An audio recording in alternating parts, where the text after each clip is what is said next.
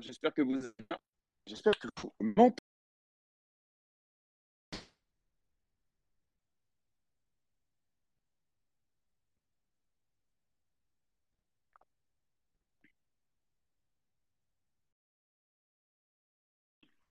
La parole.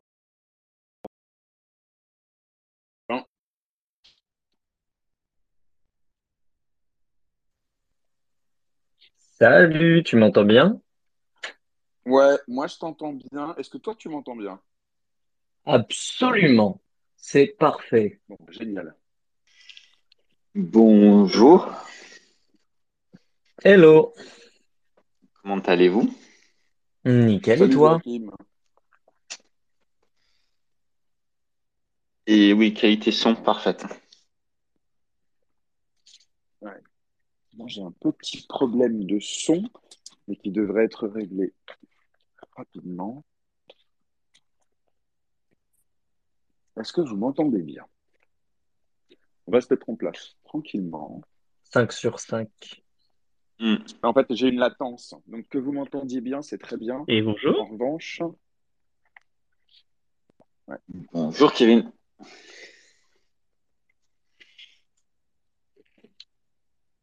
Alors, est-ce que là vous m'entendez bien? Toujours. Ah, là ça a l'air pas mal. Je pense qu'il n'y a pas trop de latence.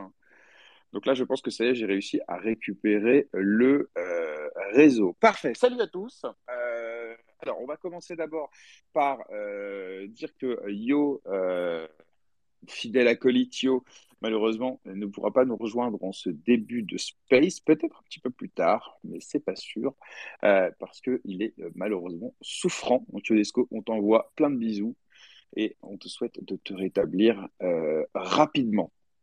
Mensonge, Euh, je suis là. ah, pour qui tu me Il fais essaye, Ah, il essaye de me faire taire. J'ai des choses à annoncer. Il essaye de me faire taire. C'est un complot. Ah, la censure. J'ai des informations à révéler sur les cocos, notamment sur un rogue à venir. Ah mais il coupe. On m'empêche de parler. On m'empêche- Non, bonjour à tous. Je suis désolé, je vais pas être de très bonne compagnie ce matin. J'ai, euh, je, je, je, suis un, je suis un peu malade. J'ai euh, des, des grosses douleurs, donc je suis sous tramadol. Et le problème, c'est que si on me laisse parler sous tramadol, je risque de euh, non seulement d'annoncer beaucoup de choses sur moi, mais également de révéler des choses sur, sur Jérém. Et je pense que c'est pas bon ni pour le space ni pour l'écosystème. C'est vrai, c'est vrai. Merci euh, de te retenir. Un homme, ça s'empêche. Euh, Ionesco, prends soin de toi. De toute façon, tu, bah, tu restes avec nous. Et puis, si, si, si, si ça va un petit peu mieux, bah, tu viens, tu viens nous rejoindre un peu plus tard. Ouais. Euh, alors, euh, par quoi va-t-on commencer? Bah, déjà, on va, on va laisser les personnes nous rejoindre petit à petit. Aujourd'hui, c'est un nouveau numéro auquel certains ne sont évidemment pas encore habitués. Hein. Euh, GX, euh, normalement euh, le vendredi à 10h. Eh bien, euh, ce week-end, on a pété un câble. On s'est dit, tu sais quoi, on va le dédoubler et on va devenir bi. Et ça, c'est quelque chose qui me parle. Donc au final, on s'est dit, allez hop, le mardi matin, on se fait un autre numéro. Alors pourquoi on a fait ça? Je vais commencer par, euh, par ça. Je l'ai expliqué ailleurs, mais pour ceux qui n'ont pas pu ou pas eu le temps de le lire, je vais vous expliquer pourquoi on est passé à un format bi euh, euh. Eh bien parce que les formats de 3 heures peuvent parfois être un peu indigestes. L'actualité sur MVX, eh bien petit à petit, et notamment à l'occasion des XD, nous a montré euh, il y avait pas mal de choses qui allaient arriver et que si on veut traiter tout de façon non superficielle, il faudra qu'on se penche un peu dessus et qu'on y passe du Euh, J'ajoute à cela que GMMVX, vous l'avez vu évoluer ce format hein, depuis son lancement au mois de mars. Euh, on était à l'époque sur une actualité quasiment exclusivement euh, liée euh, au NFT et un petit peu aux, aux ESDT. Aujourd'hui, on a la chance d'avoir des, intervenants qui viennent nous éclairer sur l'écosystème euh, Web3 en général. Et ça aussi, eh c'est des sujets qui, qui méritent d'être un peu approfondis. Euh, et dans ce contexte-là, un numéro n'était plus suffisant. Euh, parce que j'avais toujours cette frustration à la fin, le vendredi à, midi, parfois 13 heures, quand on a poussé un petit peu, de me dire putain, il y a la moitié des sujets qu'on n'a pas eu le temps de traiter. Euh, donc là, j'espère normalement, si on s'organise bien, on pourra traiter plus de sujets, recevoir plus d'invités, et, et toujours avec le même ton, sans langue de bois, et en essayant d'être le plus pertinent possible. Donc merci à tous ceux euh, qui sont là ce matin pour ce nouveau rendez-vous. Alors, je peux comprendre hein, indigestion, ce ne sera pas forcément sur des formats très très longs, ça pourrait être une indigestion de Jérém, euh, donc je m'excuse euh, par avance pour ça, mais je suis très très bien entouré, ce qui va permettre euh, eh d'agrémenter un petit peu ce plat qui peut être un peu indigeste, euh, et notamment avec des petits nouveaux, euh, qui ne sont pas petits d'ailleurs, euh, et qui nous ont, m'ont fait le plaisir eh bien, de me rejoindre sur ce, sur ce format, et notamment euh, eh bien, nous avons Vincent, euh, Vincent Crypto. Alors nous, on, l'appellera Vincent. Euh, euh, Vincent, euh, qui est conseiller politique, vulgarisateur crypto, blockchain. Salut bien, Vincent et bienvenue. Salut tout le monde, merci Jérém pour cette présentation incroyable. Je suis un peu petit, mais faut pas déconner non plus, quoi. Euh, non, ouais, donc je suis euh, dans euh, l'univers crypto depuis, je crois, 2020, quelque chose comme ça. J'ai, je suis assez euh, présent sur l'écosystème Multiversix, euh, plutôt anglophone du coup. Euh, j'ai commencé à me faire connaître sur le trading et euh, dans le monde réel, je suis conseiller politique euh, donc pour des pour des élus. Donc euh, je fais de la stratégie politique et de la stratégie de communication pour les élus que vous voyez à la télé. Donc je fais du média training, je les accompagne sur des plateaux télé, euh, voilà ce genre de choses. Et je leur fais cool. gagner des points s'ils ont des élections, ce genre de choses. Voilà. Bon, alors on compte sur toi hein, pour nous faire gagner des points aussi, même si nous, le politiquement correct ici, euh, on ne connaît pas. Euh, moi, euh, je Bien sûr. à, je vous invite à suivre Vincent. en plus, c'est quelqu'un de clivant. Ah ouais, t'a- t'a- t'aurais dit ça. Ok. Ouais, parce que je suis ton, je suis ton compte et je te vois, tu es un des rares euh, à... Ah, dans ce sens-là, à rentrer un peu dans le tas. C'est Ouais, vrai, euh, j'ai... Attends, Vincent. Vas-y, vas-y. Mais, mais ouais, en fait, l'idée, c'est que euh, c'est assez rare. En fait, euh, chacun d'entre nous avons des idées politiques, mais parfois, on se dit, écoute, nous, on est là euh, dans la cryptosphère, entre guillemets, euh, et donc, c'est pas notre rôle, c'est pas ce pourquoi notre communauté nous fait confiance, et, et donc, pour le coup, on va pas aller se lancer dans des sujets qui sont politiques. Et je te vois, toi, te dire, non, mais moi, j'y vais, moi, je vais parler du conflit israélo-palestinien, je vais parler du wokisme, je vais parler de tous ces sujets euh, et je t'avoue, quand je te lis, des fois, je me dis, bon, le mec, il a des couilles, il y va. Euh, et, euh, et donc, voilà. Donc, allez les suivre, que vous soyez d'accord ou pas d'accord. D'ailleurs, c'est pas le sujet. Mais en tout cas, voilà. Vincent, bienvenue à nouveau. On a donc aussi Joachim qui a fait le plaisir de nous rejoindre en tant que membre régulier. Alors, je précise, hein, Vincent nous rejoindra pour une chronique euh, un mardi euh, sur deux dans un premier temps. Et puis, si ça vous plaît, bah, pourquoi pas euh, plus souvent. Et donc, il passera tout à l'heure vers, vers, 10 heures- vers, euh, vers 11h, 11h15 à peu près. Et donc Joachim, j'y reviens, Joachim, notre ami Joachim, qui est, qui est déjà là en fait hein, sur euh, GMVMX depuis le début, il vient de temps en temps nous apporter son, son expertise, donc fondateur, cofondateur de Gopa Labs et euh, expert euh, tokenomique, blockchain, etc. Bienvenue euh, Joachim dans l'équipe. Merci beaucoup. Ravi de faire partie de l'équipe et content que ce format soit passé deux fois par semaine. Comme ça, j'ai deux raisons de me lever chaque semaine. Donc, il me, tarde de, de faire ces épisodes avec vous. Merci beaucoup. Je précise aussi que euh, Foudre, qui devait être des nôtres ce matin, euh, tout comme vendredi matin derrière, dernier, pardon, euh, malheureusement, Foudre souffre de gros, gros problèmes euh, de euh, diarrhée, non, de connexion, euh, gros problème de connexion. Et donc, effectivement, il veut, voilà, compliqué pour lui de se lancer dans un, dans un space quand tu te retrouves avec une connexion euh, qui lag euh, ou euh, qui est euh, très faible. Donc dès qu'il règle le problème, il revient euh, et il vous embrasse tous. Voilà, ça c'était pour la petite introduction. Est-ce que Kevin, je t'ai dit bonjour de façon appropriée? Je suis pas sûr. Comment tu vas, mon frérot? Bah maintenant c'est fait, ça va bien? Ah, alors Kevin, euh, je ne t'entends pas. Ah, Et Nous, on m'entends pas. ouais, alors Kevin, je suis désolé, ça arrive parfois et euh, malheureusement, j'en je ne reviens. pas faire autrement. Est-ce que Kevin, tu peux sortir et revenir? Euh, c'est le seul moyen pour que je puisse moi t'entendre et désolé aux autres. Et Foudre nous rejoint, tu vois, il, il vient. Vous venez tous me contredire pendant mon intro. euh, et et, et c'est pas plus mal parce que ça me permet de vous avoir. Euh, Foudre, je viens de te donner la parole. Donc, tu vas pouvoir normalement venir nous faire un petit coucou. J'espère que ta connexion te le permettra.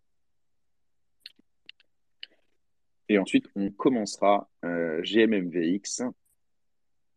Ouais, il est en train de revenir. Euh, vous, vous m'entendez tous bien, il n'y a pas de souci. Hein. Vincent, tu m'entends bien? Joachim? Ah, 5 sur 5. Ok, super. J'entends tout le monde. Magnifique, je suis content. Euh, alors, euh, je vais, comme d'habitude, euh, vous inviter euh, à euh, eh bien, euh, faire un petit euh, tweet, un petit post, un petit commentaire euh, pour euh, voilà, informer à vos communiqués de ce euh, nouveau rendez-vous qui prend place euh, donc tous les mardis. Tiens, euh, Kevin, là, normalement, tu as récupéré la parole, essaye de parler. Et, et là, tu m'entends? Ouais, Eh ben, c'est c'est bon, je t'entends. Je suis désolé. Comment vas-tu, mon Eh frère? bah, comme un mardi matin, hein, ça fait plaisir d'être là. Ça change du vendredi? Eh ben oui, c'est vrai. Merci d'être là, toujours avec nous, euh, Kevin. Bienvenue aux nouveaux. Hein, enfin, on les connaît, hein, c'est pas des nouveaux, en vrai. Bah, j'espère qu'on en aura quand même quelques nouveaux. Euh, donc voilà, donc n'hésitez pas les gars à mettre un petit commentaire, un petit tweet euh, et, euh, et, euh, et à retweeter justement ce, ce space pour euh, eh bien, que nous soyons de plus en plus nombreux. C'est le, euh, le but. Euh, alors, euh, j'aimerais également remercier, petit, petite dédicace à euh, Berus, qui s'appelle désormais BRS. Je ne sais pas si là, il nous écoute.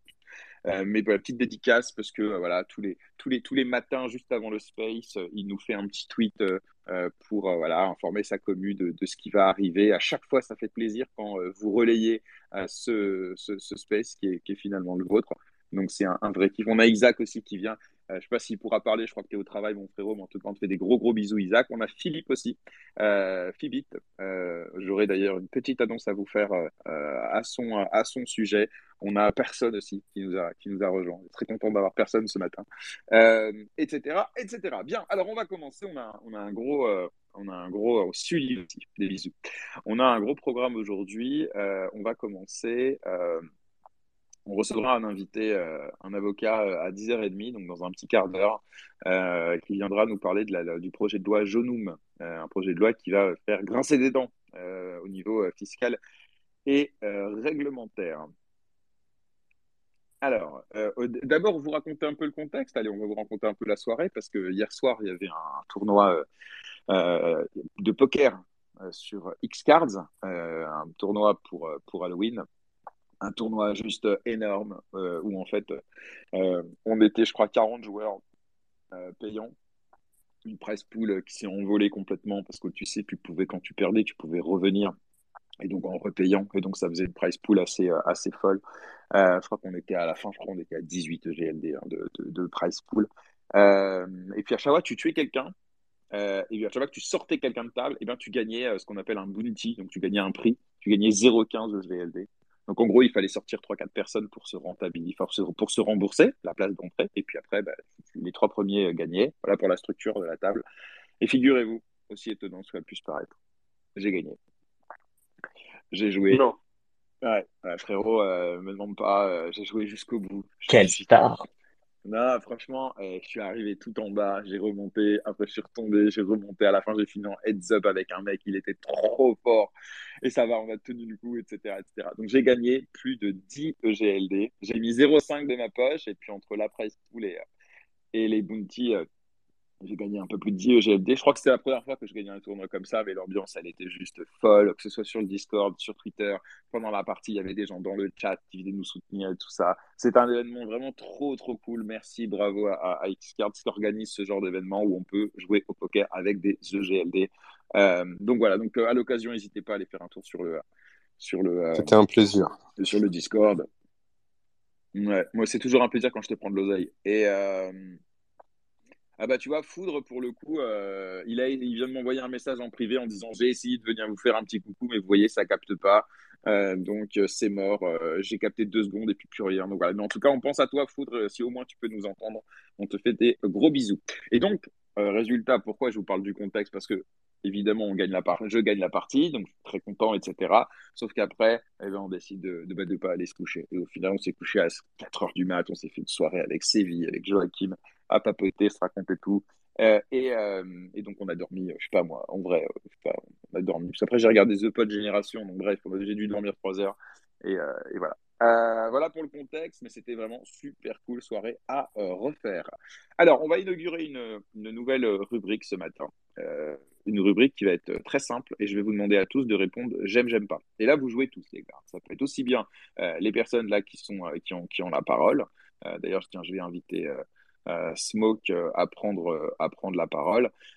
donc, vous jouez tous, c'est très simple. La rubrique, ça va être j'aime, j'aime pas. Dans l'écosystème NFT. J'aime pas. Attends Dans l'écosystème NFT, il y a bien un sujet sur lequel bah, les, les gens ne sont pas forcément d'accord, c'est l'art. même s'il il y a des codes NFT, il y a des, y a des typologies d'art qui marchent en général un peu plus que d'autres malgré tout, eh bien, euh, il y, a, des arts qui plaisent et d'autres qui plaisent pas. Donc, euh, tous les mardis, on fera un j'aime, j'aime pas, on prendra un projet, soit qui fait l'actualité, soit pas forcément d'ailleurs. Et puis, je vous inviterai tous à me dire si euh, j'aime, j'aime pas. Et vous aussi, en commentaire, les gars, faites-nous un j'aime, j'aime pas, et puis on comptabilisera un peu tout ça, et puis on verra si au final, est-ce que j'aime MVX euh, aime ou est-ce que j'aime MVX, aime pas. Euh, après, pour ce qui est des débats, euh, on laisse, je vous laisserai les faire en commentaire si vous voulez, mais nous, on se comprendra juste dire j'aime, j'aime pas, d'un point de vue totalement subjectif. Et on va commencer, en fait, pas par n'importe quel sujet, on va commencer par le sujet, pas par n'importe quel projet, pardon, on va commencer par les smooths. Alors, les smooths, c'est la, nouvelle collection lancée par l'équipe de Coco au sein de la marque de Two Labs. et en fait, Coco, donc ces petits monstres, donc je vais vous mettre en, commentaire en fait euh, le NFT que je vais vous demander euh, de euh, bah, de juger tout simplement. Est-ce que vous aimez, est-ce que vous aimez pas? La question elle est simple. Est-ce que vous aimez, est-ce que vous aimez pas? Est-ce que vous mettriez ça en photo de profil? Et en fait, cette nouvelle collection, eh bien, je commence à sentir que l'art en tout cas fait débat. Je l'ai montré aussi à des, à des, à des copains à moi qui sont pas forcément dans le Web 3 d'ailleurs. Euh, et, pour le coup, bah, il y a du j'aime et il y a du j'aime pas. Donc ça m'intéresse d'avoir votre avis. Donc la nouvelle collection NFT de Coco a précisé que cette collection sera lancée sur Polygon. Euh, voilà, donc je vous invite tout simplement, alors je vais vous donner la parole à ceux qui l'ont déjà et ceux qui ne l'ont pas, eh bien mettez-le en commentaire. Et là, je viens de vous mettre hein, en commentaire le NFT en question. Est-ce que j'aime, est-ce que j'aime pas? On va commencer par euh, Kevin. Kevin, j'aime, j'aime pas. Est-ce qu'il faut argumenter? Parce que sinon, juste, j'aime pas. Ah, c'est dur, hein, c'est binaire. Hein. ah, c'est dur. Hein. Ça, Il y aura tellement de sujets où on va argumenter, frérot, t'inquiète pas. Euh, Vincent, j'aime, j'aime pas. Euh, moi, j'aime pas. Ionesco, j'aime, j'aime pas.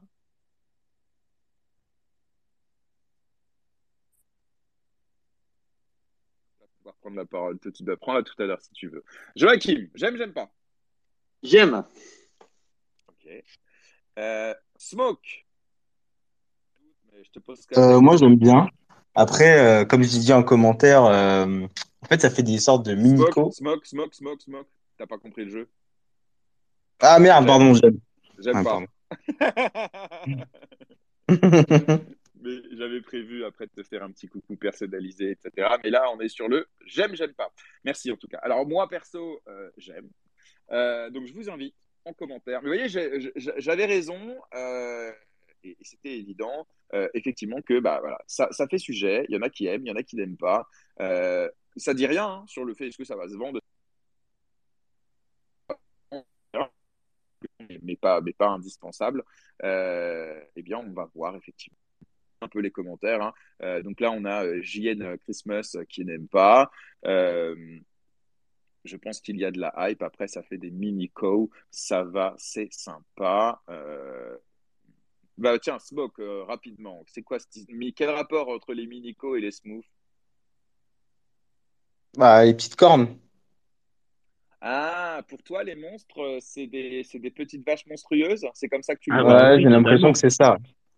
Ok, Moi, je suis d'accord ça, avec toi. j'aime bien, c'est sympa. Non, non, je dis ça parce que vous savez, le, le terme de mini-co, en fait, il est, il est déjà utilisé dans l'histoire de Coco, puisque ça va être, en fait, vous savez, ces petites vaches qui ne seront pas des NFT, hein, qui sont des petites vaches mignonnes, en fait, qui seront éditées euh, en un pour un. hein. Donc, votre Coco, vous pourrez l'avoir en, en mini-co avec leurs attributs, etc. Mais ce ne sera pas un NFT, ce sera un contenu digital qui pourrait être utilisé sur un certain nombre de plateformes et qui pourrait être décliné euh, demain. euh, pourquoi pas en 3D, euh, sur les réseaux sociaux, euh, etc. Donc c'est pour ça que moi c'était la notion de minico qui m'intéressait, mais euh, ok très bien. Donc en fait c'est ça. Donc euh, les minicos c'est euh, des petites vaches en fait euh, euh, et qui ont été un peu, euh, on va dire, euh, transformées.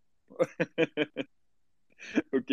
Euh, et ben super. Ah, on a Arnaud qui nous fait le plaisir de venir nous écouter. Alors Arnaud, il est au Brésil. Donc normalement, il n'est pas avec nous ce matin. Mais je lui ai dit il y a deux, trois jours, frérot, je sais que même au Brésil, tu vas quand même venir nous faire un petit coucou.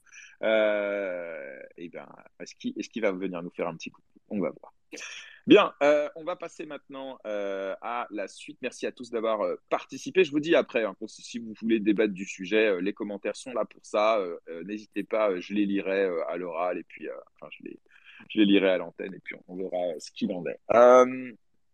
On a euh, Ronan qui devrait arriver d'ici euh, d'ici 10 minutes. Euh, et puis ensuite, on aura eh bien, Vincent qui nous fera sa chronique euh, crypto-politique euh, qui risque d'être intéressant. Donc, il nous reste 10 minutes à peu près avant euh, l'arrivée de, de Ronan. Et en attendant, j'aimerais qu'on parle, les copains, eh bien, un petit peu d'actualité sur MVX. Et moi, je vous propose qu'on parle de... de quoi on parle? Allez, on va parler de Bloopies. Je pense que 10 minutes, ça doit suffire pour Bloopies. Euh, alors, d'abord, euh, Bloopies, je vais vous mettre en commentaire le, le Twitter et euh, je vais vous poser euh, une question très simple. Il y en a deux des questions. La première, c'est est-ce que vous connaissez Et rép- vraiment, pour le coup, dites-moi, est-ce que vous connaissez ou est-ce que vous êtes passé complètement à côté?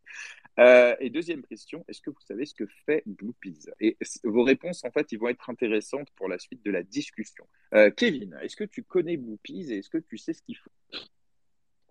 Je les ai vus passer un, un paquet de fois dans mon fil d'actualité, mais je suis pas allé voir ce que c'est de plus près. non. Ok. Vincent, t'as vu toi? Écoute, j'ai vu ça super récemment, j'ai aucune idée de ce que c'est, mais ça a l'air assez marrant euh, comme concept. D'accord. Joachim, t'as vu passer toi? Idem vu passer, mais si je dis pas de bêtises, ils sont là depuis un petit moment. Et donc, ils sont reliés à Super Airbeers. Mais euh, j'ai, j'ai- je suis allé sur la page de Mint et puis euh, voilà, j'ai pas Mint ni rien. J'étais juste curieux de voir comment euh, ça avait été mis en place. Ok. Et toi, Smoke, euh, est-ce que, est-ce que euh, donc Smoke euh, déjà salut, j'espère que tu vas bien. Très cool que tu prennes la parole et je, précise à tous les auditeurs, hein, comme Smoke, n'hésitez pas, prenez la parole et vous viendrez donner votre avis et, et, et- et je vous donnerai la parole, voilà, comme comme enfin, voilà, aussi souvent que les autres. Donc vraiment, n'hésitez pas, c'est un format qui est, est communautaire, hein, d'accord? On n'est pas là pour parler entre nous et, vous parler. Non, non, venez parler avec nous. hein. Smoke, comment tu vas?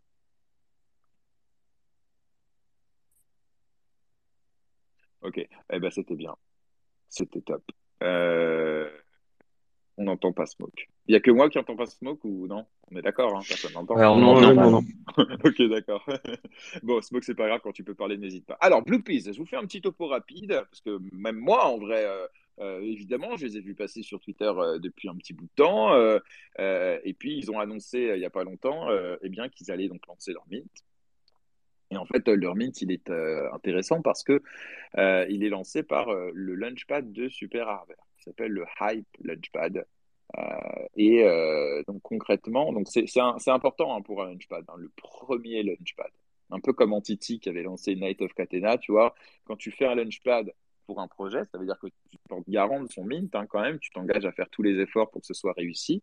Donc quand c'est un échec, bah, ça va pas donner forcément envie aux autres projets de venir te confier leur, euh, leur lancement, sachant que le Launchpad, il prend une commission hein, sur les frais levés, c'est un service hein, et c'est normal. Euh, et si par contre bah, c'est euh, une réussite, bah, il y a plein de projets qui vont venir taper à ta porte en disant j'ai envie que tu me lances. Donc effectivement, c'est le premier launchpad de Super Harbert. Alors concrètement, euh, c'est quoi ce projet? Déjà, c'est un art. Euh, et l'art, euh, en fait, bon, qu'on aime ou qu'on n'aime pas, là, c'est pas trop le sujet, même si évidemment, si vous souhaitez donner votre avis, c'est avec plaisir. Ce qu'on se rend compte, c'est la très très forte proximité de l'art avec The Doodles. donc pour le coup, alors on va pas dire non plus que c'est copier-coller, mais au niveau du trait, au niveau du style, il y a juste au niveau des couleurs en fait où la, charte est différente, mais sinon à part ça, au niveau du trait et tout, c'est assez bluffant à quel point ça se rapproche du projet Ethereum The Doodles. Blue c'est aussi, si, j'ai bien compris, mais j'ai dû chercher. Hein. Franchement, c'est pas évident. Hein. C'est un projet de jeu, de cartes, de trading de cartes. C'est ça qu'ils promettent à la commu après. Donc d'abord des NFT et ensuite un jeu de, un jeu de cartes. Bon, pas d'informations supplémentaires sur ça. Et euh, c'est un homme, c'est Rob, le fondateur, qui vraisemblablement est un OG sur, sur comment dire, sur MVX. et d'ailleurs, il était venu me voir et il m'avait dit que, alors attends, je vais vous dire parce qu'il m'avait dit un truc. Euh, ah oui, à la base, c'est Into, Into Gverse, euh, un des premiers membres de la team de Nyogon euh, qui a rejoint Josh en 2022. Ensuite, il est devenu project manager avant de quitter euh, Nyogen pour lancer son propre projet Bluepeas. Voilà le background du fondateur de Bluepeas. À la base, c'est un mec de la team originale de euh, Nyogen. Voilà, donc déjà, ça, c'est intéressant. Je ne sais pas si vous le saviez, mais euh, c'est le cas. donc, voilà, sorry, je suis accro. Moi, Arnaud. alors, Dalai Mafia, tu écris complètement à côté. Est-ce que tu peux contextualiser ton commentaire? Parce que comme je le lis pas forcément au moment où tu l'écris, quand tu dis complètement à côté, de quoi parles-tu? Euh, Alors, le Launchpad de Bluepeas, comment ça se passe? Bah, C'est poussif. Hein. Euh, c'est poussif. Ils ont fait une vente privée au début pour les waitlists. Maintenant, c'est la vente publique, elle est ouverte. Le mint est à 0,5 GLD, mais on, peut aussi payer avec la monnaie de, Super Harbor. Hein. On peut payer en rare et on peut payer en hype. Donc les deux tokens. Euh, ils en ont vendu 750 à peu près, 760 sur 4000. Donc euh, bon, euh, certains pourraient se dire c'est déjà pas mal en bear market de vendre autant de NFT. D'autres diront que, euh, bah, sachant que le batch c'était de 2000 et que là ça fait plusieurs jours et qu'ils ont vendu 760 et qu'on sait qu'un mint ça s'essouffle à force. Sauf si la team arrive à, relancer le marketing, on verra. et on a un floor price à 0,4 aujourd'hui. Donc le floor price est passé en dessous du prix du mint. Donc ça aussi en général c'est pas très bon signe pour le mint. Donc on verra ce que ça va donner. Euh, est-ce que euh, n'hésitez pas à nous dire en commentaire ou même ceux qui ont la parole, n'hésitez pas à nous dire est-ce que vous avez acheté, est-ce que vous en avez acheté un? D'ailleurs ceux qui ont acheté, euh, c'est drôle, ils l'ont posté sur Twitter et à chaque beaucoup ils l'ont posté le, le blue piece qu'ils ont mint et à chaque fois juste à côté ils écrivent for the culture.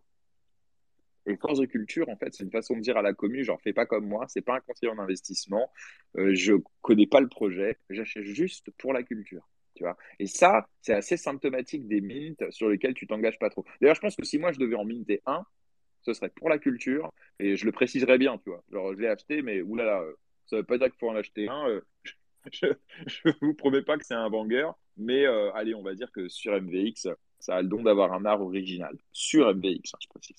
Euh, donc dites-nous ouais, en commentaire si vous en avez minté un. N'hésitez pas à le montrer d'ailleurs. Et puis, euh, et puis parmi ceux qui ont la parole, est-ce que quelqu'un en a minté un? Kevin, Joachim, euh, Vincent, Ionesco?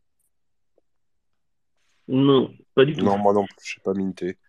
Non. Encore une fois, j'ai vu passer le projet, mais j'ai acheté déjà pas mal de NFT pour la culture. tu m'étonnes. et euh, voilà, je me suis un peu calmé pour l'instant. Non, parce qu'il y a pas. Je vais mettre juste un peu. Euh, et, non, et, non, idem. Pas, pas, non, pas non plus, non. Ok, ok. Bon, bah, écoutez, euh, on verra. C'est un, nouveau, c'est un nouveau concept, ça. Une fois par semaine, euh, un d'entre nous mint un NFT. Ouais.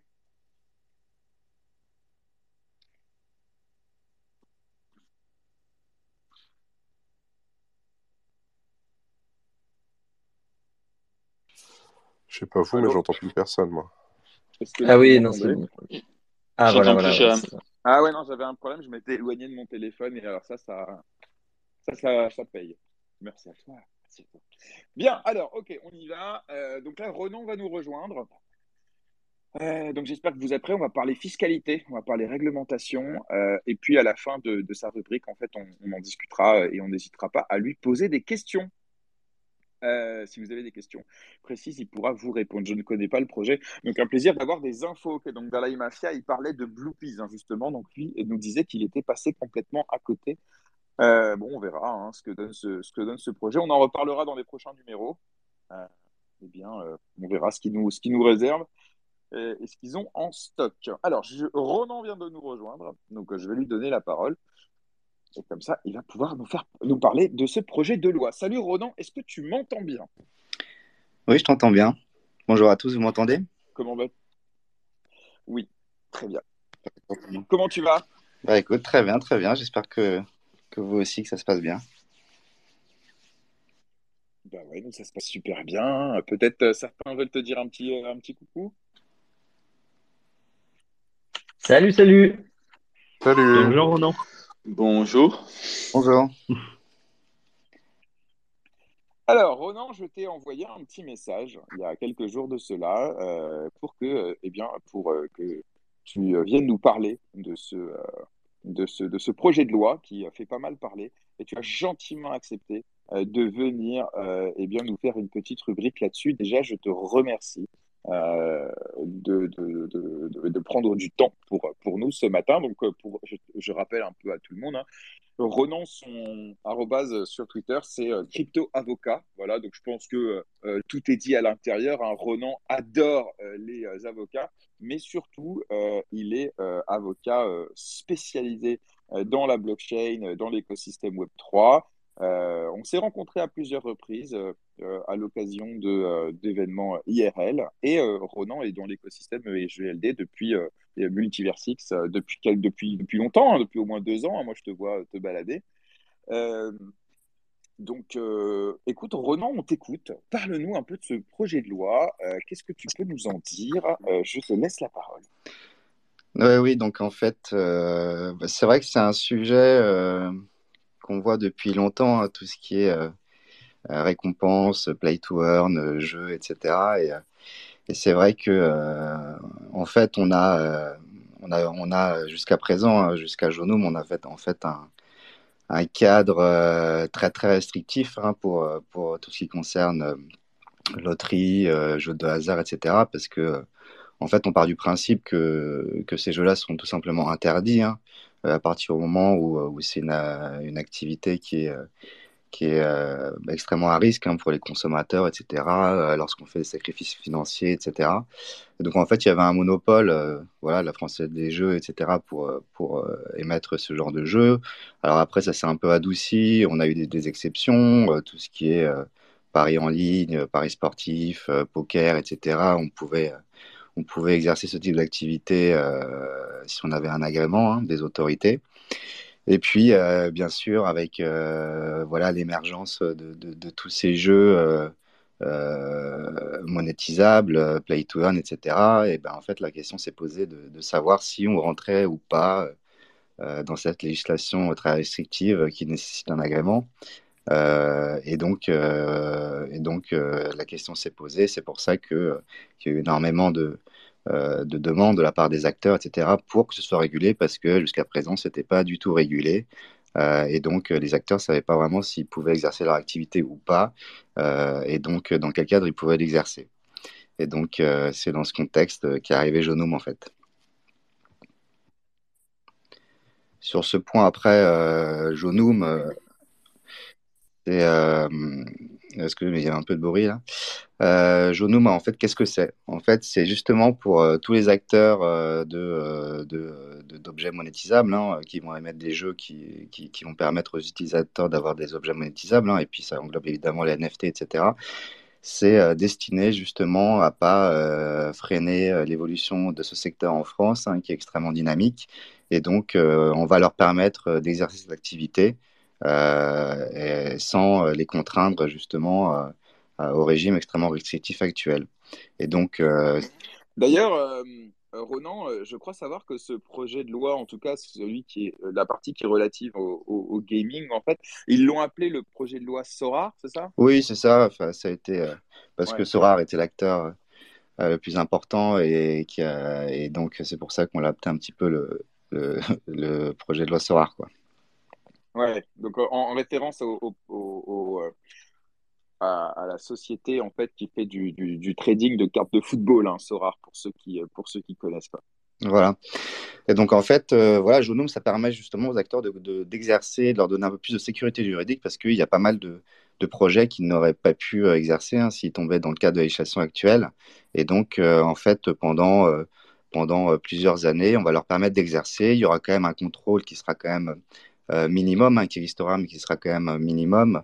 on va contrôler leur activité, on va s'assurer qu'ils respectent des règles euh, pour, je sais pas, la protection des mineurs, etc. Mais on va quand même leur permettre d'exercer. Et puis il y aura des, des points d'étape, des bilans euh, qui seront faits régulièrement pour voir comment, comment, comment ça, ça fonctionne. Est-ce qu'il n'y a pas de, de dérive? Est-ce qu'il n'y a pas de problème? Euh, Mais au moins, ça leur permet d'exercer et donc de favoriser le développement euh, de l'écosystème en fait. Mais parce que concrètement, avec le régime législatif actuel, qu'est-ce qui, euh, les, euh, qu'est-ce qui les aurait empêchés en l'état d'exercer? Eh ben, C'est le, flou ou c'est des incompatibilités avec le, le, droit actuel? C'est, c'est le flou et puis à la fois, comme j'ai dit, en fait, voilà, les jeux de quand on rentre en fait dans la définition d'un jeu de loterie, d'un jeu, d'un jeu de hasard, etc. En fait, c'est tout simplement interdit. Hein. Euh, c'est interdit d'exercer cette activité, sauf exception, euh, quand on rentre dans des cadres extrêmement précis.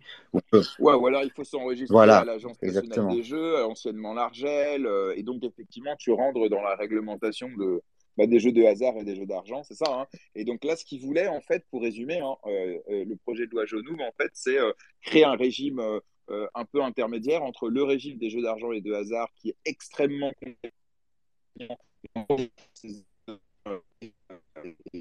très, très gros acteurs, et euh, le juridique et euh, l'interdiction de, de, de, de, travailler. Et donc, Jonum, c'est un peu le, le, juste milieu entre les deux. On peut dire ça? Bah, Exactement, tu as, bien résumé. Parce qu'en fait, euh, alors parfois, on a un projet qui ne rentre pas du tout dans, dans, dans, dans cette case-là. Et donc, dans ce cas-là, on peut tout à fait, tout à fait le faire. Bah, à partir du moment où où, euh, on rentre dans ces conditions et c'est quand même assez régulier. Hein, euh, on a, quand on a une espérance de gain, quand, quand, quand on paye euh, voilà, pour jouer, euh, quand on, a, on fait un sacrifice financier pour obtenir des récompenses, etc., on rentre dedans. Et donc le problème, c'est qu'il y avait quand même beaucoup d'acteurs qui étaient susceptibles de rentrer dedans. Et donc qui, qui, ça, ça faisait vraiment une insécurité juridique. Déjà, on ne savait pas mmh. totalement si on était dedans. Et si on avait été dedans, eh ben, notre activité aurait interdite. Et donc en fait, c'était assez catastrophique pour l'évolution du secteur. Donc avec Jonum, on va leur dire, écoutez, vous pouvez exercer votre activité. Euh, sous certaines conditions. Euh, on, doit quand même, on doit quand même respecter certaines, euh, obligations. Comme j'ai dit, on doit s'assurer qu'il n'y ait pas de mineurs qui, jouent. On doit, il y aura des bilans d'étape. on doit respecter certaines, conditions. on doit se déclarer hein, à l'autorité nationale des jeux, donc la, comme tu as dit. mais bon, c'est une, une simple déclaration. Hein. C'est pas aussi lourd que, que pour les, les autres activités actuelles. Et donc, euh, et donc, ça permet vraiment à l'écosystème de continuer à se développer, de sécuriser un petit peu leur activité euh, pour pouvoir euh, l'exercer. Et puis ensuite, il y aura, comme j'ai dit, des bilans d'étapes réguliers. Il y aura certainement d'autres mesures qui vont rentrer en vigueur dans les prochains mois, années. mais pour l'instant, en tout cas, ils peuvent, ils peuvent exercer leur activité.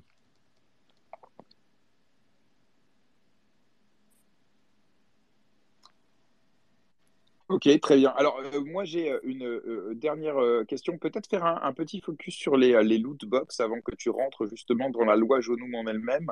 Qu'est-ce qu'elle clarifie et, qu'est-ce qu'il en est? Parce que le concept de loot box, il est, il est intéressant parce qu'il il fait l'objet d'interdictions euh, sur, euh, dans un certain nombre de pays. Alors, on cite souvent la, Belgique, hein, euh, mais en France aussi, déjà, est-ce qu'à la base, les lootbox c'est interdit ou est-ce que juste les seuls qui peuvent les utiliser sont ceux qui rentrent justement dans la réglementation des jeux d'argent et de hasard?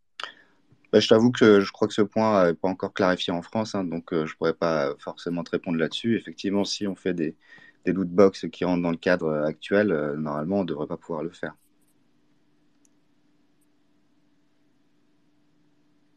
Ok, euh, je vais euh, euh, te laisser continuer. Joachim lève la main, vas-y Joachim. C'est un sujet super intéressant et je me posais cette question sur. Joachim, donc, je ne t'entends pas. Vous m'entendez plus? pas si le problème Moi, je, je t'entends, moi. moi. je t'entends. Ouais, D'accord. Joachim, je suis J'ai fini, est-ce que tu peux j'ai euh, fini ma, fini ma question et puis je, revenir? Je suis Euh, pas, je sais que ça devient attends.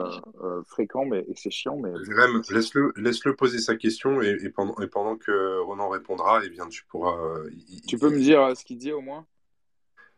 Vas-y, Joachim. Non, mais finalement, Joachim a, a- est parti et est revenu. Sous la Euh, pression, sous, sous ta pression, il a, il a décidé de partir, euh, Jérém. Ouais, Joachim, désolé. hein. Alors, Joachim, là, on t'entend pas, tu es mute. Vous m'entendez à nouveau? Voilà, c'est bon, vas-y. Tu... Donc, je disais, c'est un sujet su- super intéressant et la partie euh, sur laquelle je me pose des questions, c'est donc d'un point de vue légal, ça rend donc tout ce qui serait skin, etc., que des mineurs utilisent donc euh, et achètent avec des V-Bucks ou autres dans des jeux comme Fortnite, Call of Duty, etc., euh, qui ont accès, hein, euh, Mm. sous, je suppose, autorisation parentale euh, auraient pu devenir des NFT pour, comme, on- comme ce que nous on croit dans, dans cet espace, donner plus de ownership euh, aux utilisateurs. Ceci donc rentrerait dans le cadre de la loi et donc serait complètement interdit par les mineurs. Les mineurs ne peuvent que acheter donc des skins, etc., qui ne sont pas tokenisables. Oui, ouais, tout à fait. D'accord. Bah, c'est, intéressant de voir que ça, par contre, d'un point de vue, on peut dire que ça nous fait reculer dans le temps parce qu'on peut donc pas offrir une innovation technologique euh, à, à des mineurs euh, par le point de vue qu'on peut le considérer comme tradable. Bah, disons que sur- après, euh, est-ce que tu, si tu peux préciser cette activité, comment ça fonctionne pour que je puisse te répondre? Mais imaginons dans le cas que Fortnite demain annonce que euh, leur, leur skin, alors je sais que Fortnite c'est un système de loot box aussi, mais disons des skins tout simples payant, euh, euh, payant avec leur, mo- leur monnaie virtuelle, euh, soit donc des NFT qui peuvent donc être échangés dans un, dans un Mm. marché tiers. Oui, mais ça, ça rentre totalement, totalement dans, euh, dans, dans la loi Jonum. hein. Donc, euh, Alors justement, euh, on va maintenant rentrer dans, le vif du sujet, puisqu'on va être à les questions qu'on va te poser. En vérité, j'imagine que tu as prévu d'y répondre. Donc, euh, vas-y, alors, est-ce que tu peux nous expliquer ce que change la loi Jonum euh, et, euh, et donc, on va, on va commencer, si tu veux, au niveau de la loi Jonum, sur ce qu'elle apporte en matière de précision relatif justement aux jeux Play to Earn, NFT, etc. oui, bah, en fait, c'est, c'est, totalement dans la loi. En fait, en fait ce qu'elle permet euh, aussi, c'est de, de définir de quoi on parle. hein. Euh, en fait, il y, a- deux notions euh, fondamentales. C'est euh, bah, quels sont les jeux euh, qui sont concernés euh, et qu'est-ce qu'un objet numérique. Euh, alors, les jeux, c'est quoi? C'est à chaque fois qu'on va, qu'on va, qu'on va développer un jeu euh, qui va permettre euh, bah, l'obtention par les utilisateurs euh, d'un objet numérique euh, qui est monétisable. hein. Ça veut dire que, ça veut dire que voilà, on peut l'échanger euh, dans un marché euh, secondaire. Euh, et à chaque fois que pour obtenir cet objet numérique, le, le joueur ou consommateur, en fait, il a, il a fait un sacrifice financier. hein. Il a payé ou, ou- ou, il a dû euh, avoir un NFT ou autre et, euh, et qui euh, permet, voilà, de, ça doit reposer sur, sur un mécanisme qui fait appel au hasard. Donc c'est de ça en fait où on parle quand on parle de ces jeux de, de la loi Jonum. Euh, et sur les objets numériques, effectivement, ça ne concerne pas que les NFT, etc. Mais en tout cas, euh, ça englobe euh, les NFT. C'est, voilà, c'est un objet qui va, qui va conférer voilà, à l'utilisateur des droits ou autres qui, dans le jeu et que l'utilisateur va, va pouvoir céder à des tiers et, et bénéficier voilà, du- d'une récompense financière en le cédant. Et donc ça concerne euh, spécifiquement cette solution. Ok, eh ben, écoute, euh, très bien. Donc là, par exemple, concrètement, hein, euh, si, si j'ai bien compris, donc les, obligations, par exemple, pour les play to earn, ça va être, bien, par exemple, de faire passer un, KYC à, à toute personne qui les utilise, vérifier qu'une personne est majeure, par exemple, lorsqu'elle va vouloir acheter un NFT. Concrètement, c'est ça, il y a autre chose? Oui, c'est ça en fait. Et puis comme je dis, il y aura, il y aura des précisions dans le futur, mais euh, si on peut résumer, hein, parce que il y a beaucoup, il y a quelques obligations, mais en fait, si on peut résumer, c'est qu'il faudra faire des KYC. il faudra s'assurer que justement il n'y ait pas de mineurs hein, parce que c'est complètement interdit. comme j'ai dit avant, il faudra se déclarer préalablement à l'ANJ. ensuite, il faudra mettre en place des mesures pour, pour toi, des mises en garde pour lutter contre l'addiction, etc. Euh, donc euh, voilà, il y a, quelques, quand même euh, obligations à mettre en place pour les acteurs, qui restent quand même très allégées comparé à, ce qu'on impose déjà. voilà, aux courses, aux jeux, au poker, etc. Mais il faudra quand même mettre en place ces obligations minimum. Pour, il, y aura quand même un contrôle de, de, des autorités pour, s'assurer que, qu'on les respecte. Elle pourra vous mettre en demeure de le faire si elle s'aperçoit que vous ne le faites pas. Euh, donc il y aura un vrai contrôle, un vrai suivi. Euh, et c'est euh, tout, le but de la genou. Voilà, permettre aux acteurs d'exercer leur activité quand ils rentrent dans la définition des jeux de, hasard, loterie, etc. Et par contre, les soumettre à certaines obligations préventives dans un marché qui est quand même extrêmement sensible, addictif, etc. C'est très clair en tout cas sur cette, euh, sur cette partie-là. Alors on rappelle hein, le projet de loi Genoum, en fait c'est un projet de loi euh, qui est euh, assez vaste hein, et qui ne parle pas que des, des, NFT du Play to Earn. il parle notamment aussi de la fiscalité afférente aux opérations de staking. donc, Ronan, est-ce que tu peux déjà peut-être nous dresser un peu un état des lieux de la situation actuelle de, du, staking et de sa, de sa fiscalité associée? Oui, effectivement, le staking. Euh, sacré sujet. Euh, effectivement, alors, euh, en fait, on a, on, deux régimes qui sont assez clairs actuellement. Hein. Va, bah, le régime que vous connaissez bien sur les plus-values qu'on réalise hein, dans son portefeuille privé. voilà, on n'est pas imposé tant qu'on reste en crypto, et puis voilà, on a imposé à partir du moment converti en euros, en dollars, ou, ou qu'on paye un prestataire ou quoi que ce soit en crypto. Euh, ensuite, ce qui était assez clair aussi, c'était le mining. Hein. On a eu des décisions euh, euh, déjà depuis longtemps du Conseil d'État, depuis 2018 si je me souviens bien, et puis des précisions de, l'administration dans, sa doctrine, qui disait que le mining c'était pas soumis à, ce régime. De toute façon, ça date d'avant ce régime, mais de toute façon, c'est pas soumis à ce régime. Euh, voilà, à partir du moment où on a des récompenses de mining, eh ben, on est imposé direct dessus, on n'a pas de sursis d'impôt, donc dès qu'on a une récompense, on doit la déclarer et on doit payer son impôt. Euh, ensuite, bah, le staking est arrivé, etc. Et donc la grosse question, c'était bah, mon staking, est-ce que je peux euh, euh l'incorporer dans euh, dans mes dans mes plus-values? Et donc dès que je reçois des récompenses en staking, bah, je suis pas imposé tout de suite. Je serai imposé que si je cède mes cryptos un jour contre des euros principalement. ou alors, est-ce que moi je dois déclarer et payer mes impôts dès que je reçois des récompenses de staking? Ce qui en pratique est juste impossible à faire. Hein, quand on reçoit des récompenses en staking, euh, bah, on en reçoit parfois tous les jours. Euh, et donc, on ne peut pas faire un suivi comme ça en se disant, bon, j'ai reçu euh, ce token, au moment où je l'ai reçu, il valait tant d'euros, et donc je dois mettre ça l'année prochaine dans ma déclaration fiscale et faire limite tenir une vraie, une vraie comptabilité, c'est juste impossible. Donc en pratique, la majorité des gens, euh, bah, ils considéraient que leur staking, ils, continuent à, le considérer comme tel, hein, ça, ça, rentre dans son portefeuille. Euh, et ensuite, on paiera de l'impôt que si on vend une partie de son portefeuille ou pas dans le futur. Et donc, euh, donc voilà. Le problème, c'est que quand même, le staking, on pouvait quand même considérer que ça se, ça se rapprochait du mining. Hein. C'est un peu la même philosophie, c'est le même principe. Hein. On, euh, participe au fonctionnement d'un réseau et donc dans ce cas-là, ça devrait être assimilé au mining et donc imposé immédiatement. Euh, mais on n'avait pas de précision euh, claire, nette, qui nous le disait. Ce qui fait qu'en pratique, ben voilà, on considère que le staking, c'est pas comme le mining, et puis on n'est pas imposé tant qu'on on convertit pas en euros.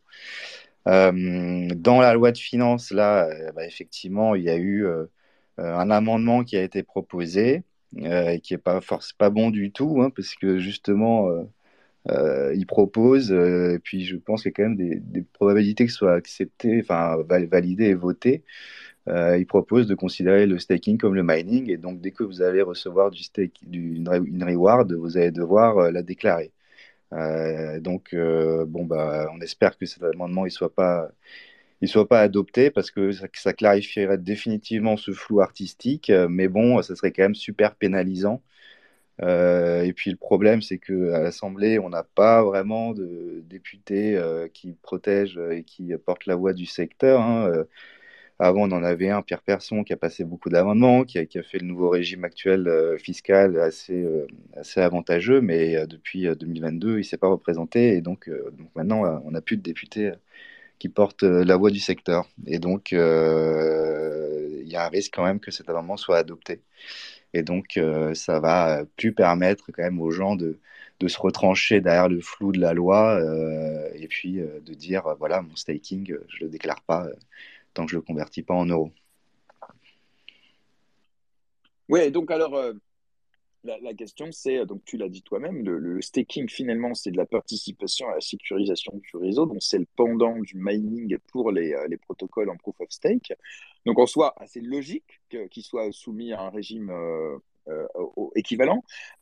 Dans les faits, le- les récompenses de staking, elles sont, euh, comment dire, il y a deux, il y a deux étapes en fait. Il y a le moment où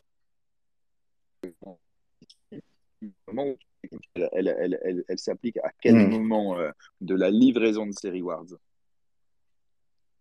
Ouais, bah ça, c'est un débat, c'est un débat d'avocat, mais euh, de doctrine, mais c'est vrai qu'on est quand même assez tous plus ou moins d'accord là-dessus. hein, c'est que c'est qu'à partir du moment où tu en as à disposition, peu importe que tu le claims ou pas, si tu veux, euh, ça t'appartient déjà. Et donc à partir du moment où tu reçois la reward, même si tu la claims pas, euh, tu vas devoir, euh, tu devrais, euh, tu devrais la déclarer. Alors, euh, je ne sais pas s'il existe des cas où euh, tu reçois une reward, mais tu peux pas la claim euh, parce qu'elle n'est pas à ta disposition. Euh, t'as pas juste à appuyer sur le bouton pour l'avoir. Euh, dans ces cas-là, on pourrait considérer que c'est pas encore à ta disposition et donc pas déclarable. hein, ça pourrait se défendre. Par contre, à partir du moment où bah, tu as juste à te connecter et puis euh, obtenir ta reward en claim, euh, ben, là, euh, tu, devrais la déclarer dès que tu, dès que tu la reçois en fait. Ok. Et, deuxième question, euh, quels sont selon toi les moyens de, contrôle? Parce que autant ils peuvent faire des, diligences auprès des établissements bancaires, ils peuvent faire des diligences auprès des, euh, des échanges centralisés, mais sachant que la plupart des protocoles de staking sont euh, on-chain euh, et donc euh, sont, décentralisés, euh, concrètement, on est vraiment sur euh, euh, enfin, dis-moi, hein, mais euh, comment l'administration fiscale peut aller euh, vérifier euh, ce qu'il en est? Alors, c'est pas un appel à la fraude, attention, bien sûr, mais, très concrètement, ça a l'air d'être une usine à gaz et surtout, il la porte ouverte à la, fraude si ça venait à, rentrer en vigueur de cette façon-là. Oui, mais c'est pour ça que c'est complètement, complètement stupide euh, de, de, de, taxer les staking, etc., de la reward, parce que ça n'a aucun sens. En pratique, euh, ils peuvent pas, ils peuvent pas les vérifier sur les protocoles euh, décentralisés. Hein, euh, ils peuvent, euh, ils ont des moyens d'obtenir des informations. Ils peuvent euh, vous poser des questions. Ils peuvent euh, regarder euh, ce qui se passe dans, à la banque, mais bon, ils verront pas, hein, ça c'est sûr. Euh, ils peuvent me poser des questions aux plateformes d'échange, etc. Mais si tu vas partir dans des, des protocoles purement décentralisés, ils vont pas, ils vont, ils peuvent pas, ils vont pas les vérifier. Enfin, ça n'a aucun sens. Ce qui fait que euh, la logique, euh, ce serait de considérer que le staking, ça fait partie de votre bague et que vous serez imposé que quand vous paierez en euros. Euh, ça sera beaucoup plus simple pour tout le monde. C'est ça qui, c'est la solution la plus logique qui, qui devrait être retenue. Le problème, c'est que bah, euh, ils comprennent pas, euh, ils, font des amendements qui sont complètement stupides, et puis, euh, et puis, et puis voilà. Et puis après, ce sera un bordel monumental pour tout le monde. hein. Et donc, euh, et donc, c'est, quand même assez, dommageable. je- ne sais pas s'il y a des services dédiés dans, dans les centres des impôts. Je pense que non. Moi-même, enfin, on en a fait l'expérience. On a, on a souhaité poser des questions à, à- à l'agent, du, du service fiscal avec qui on était en contact concernant la crypto.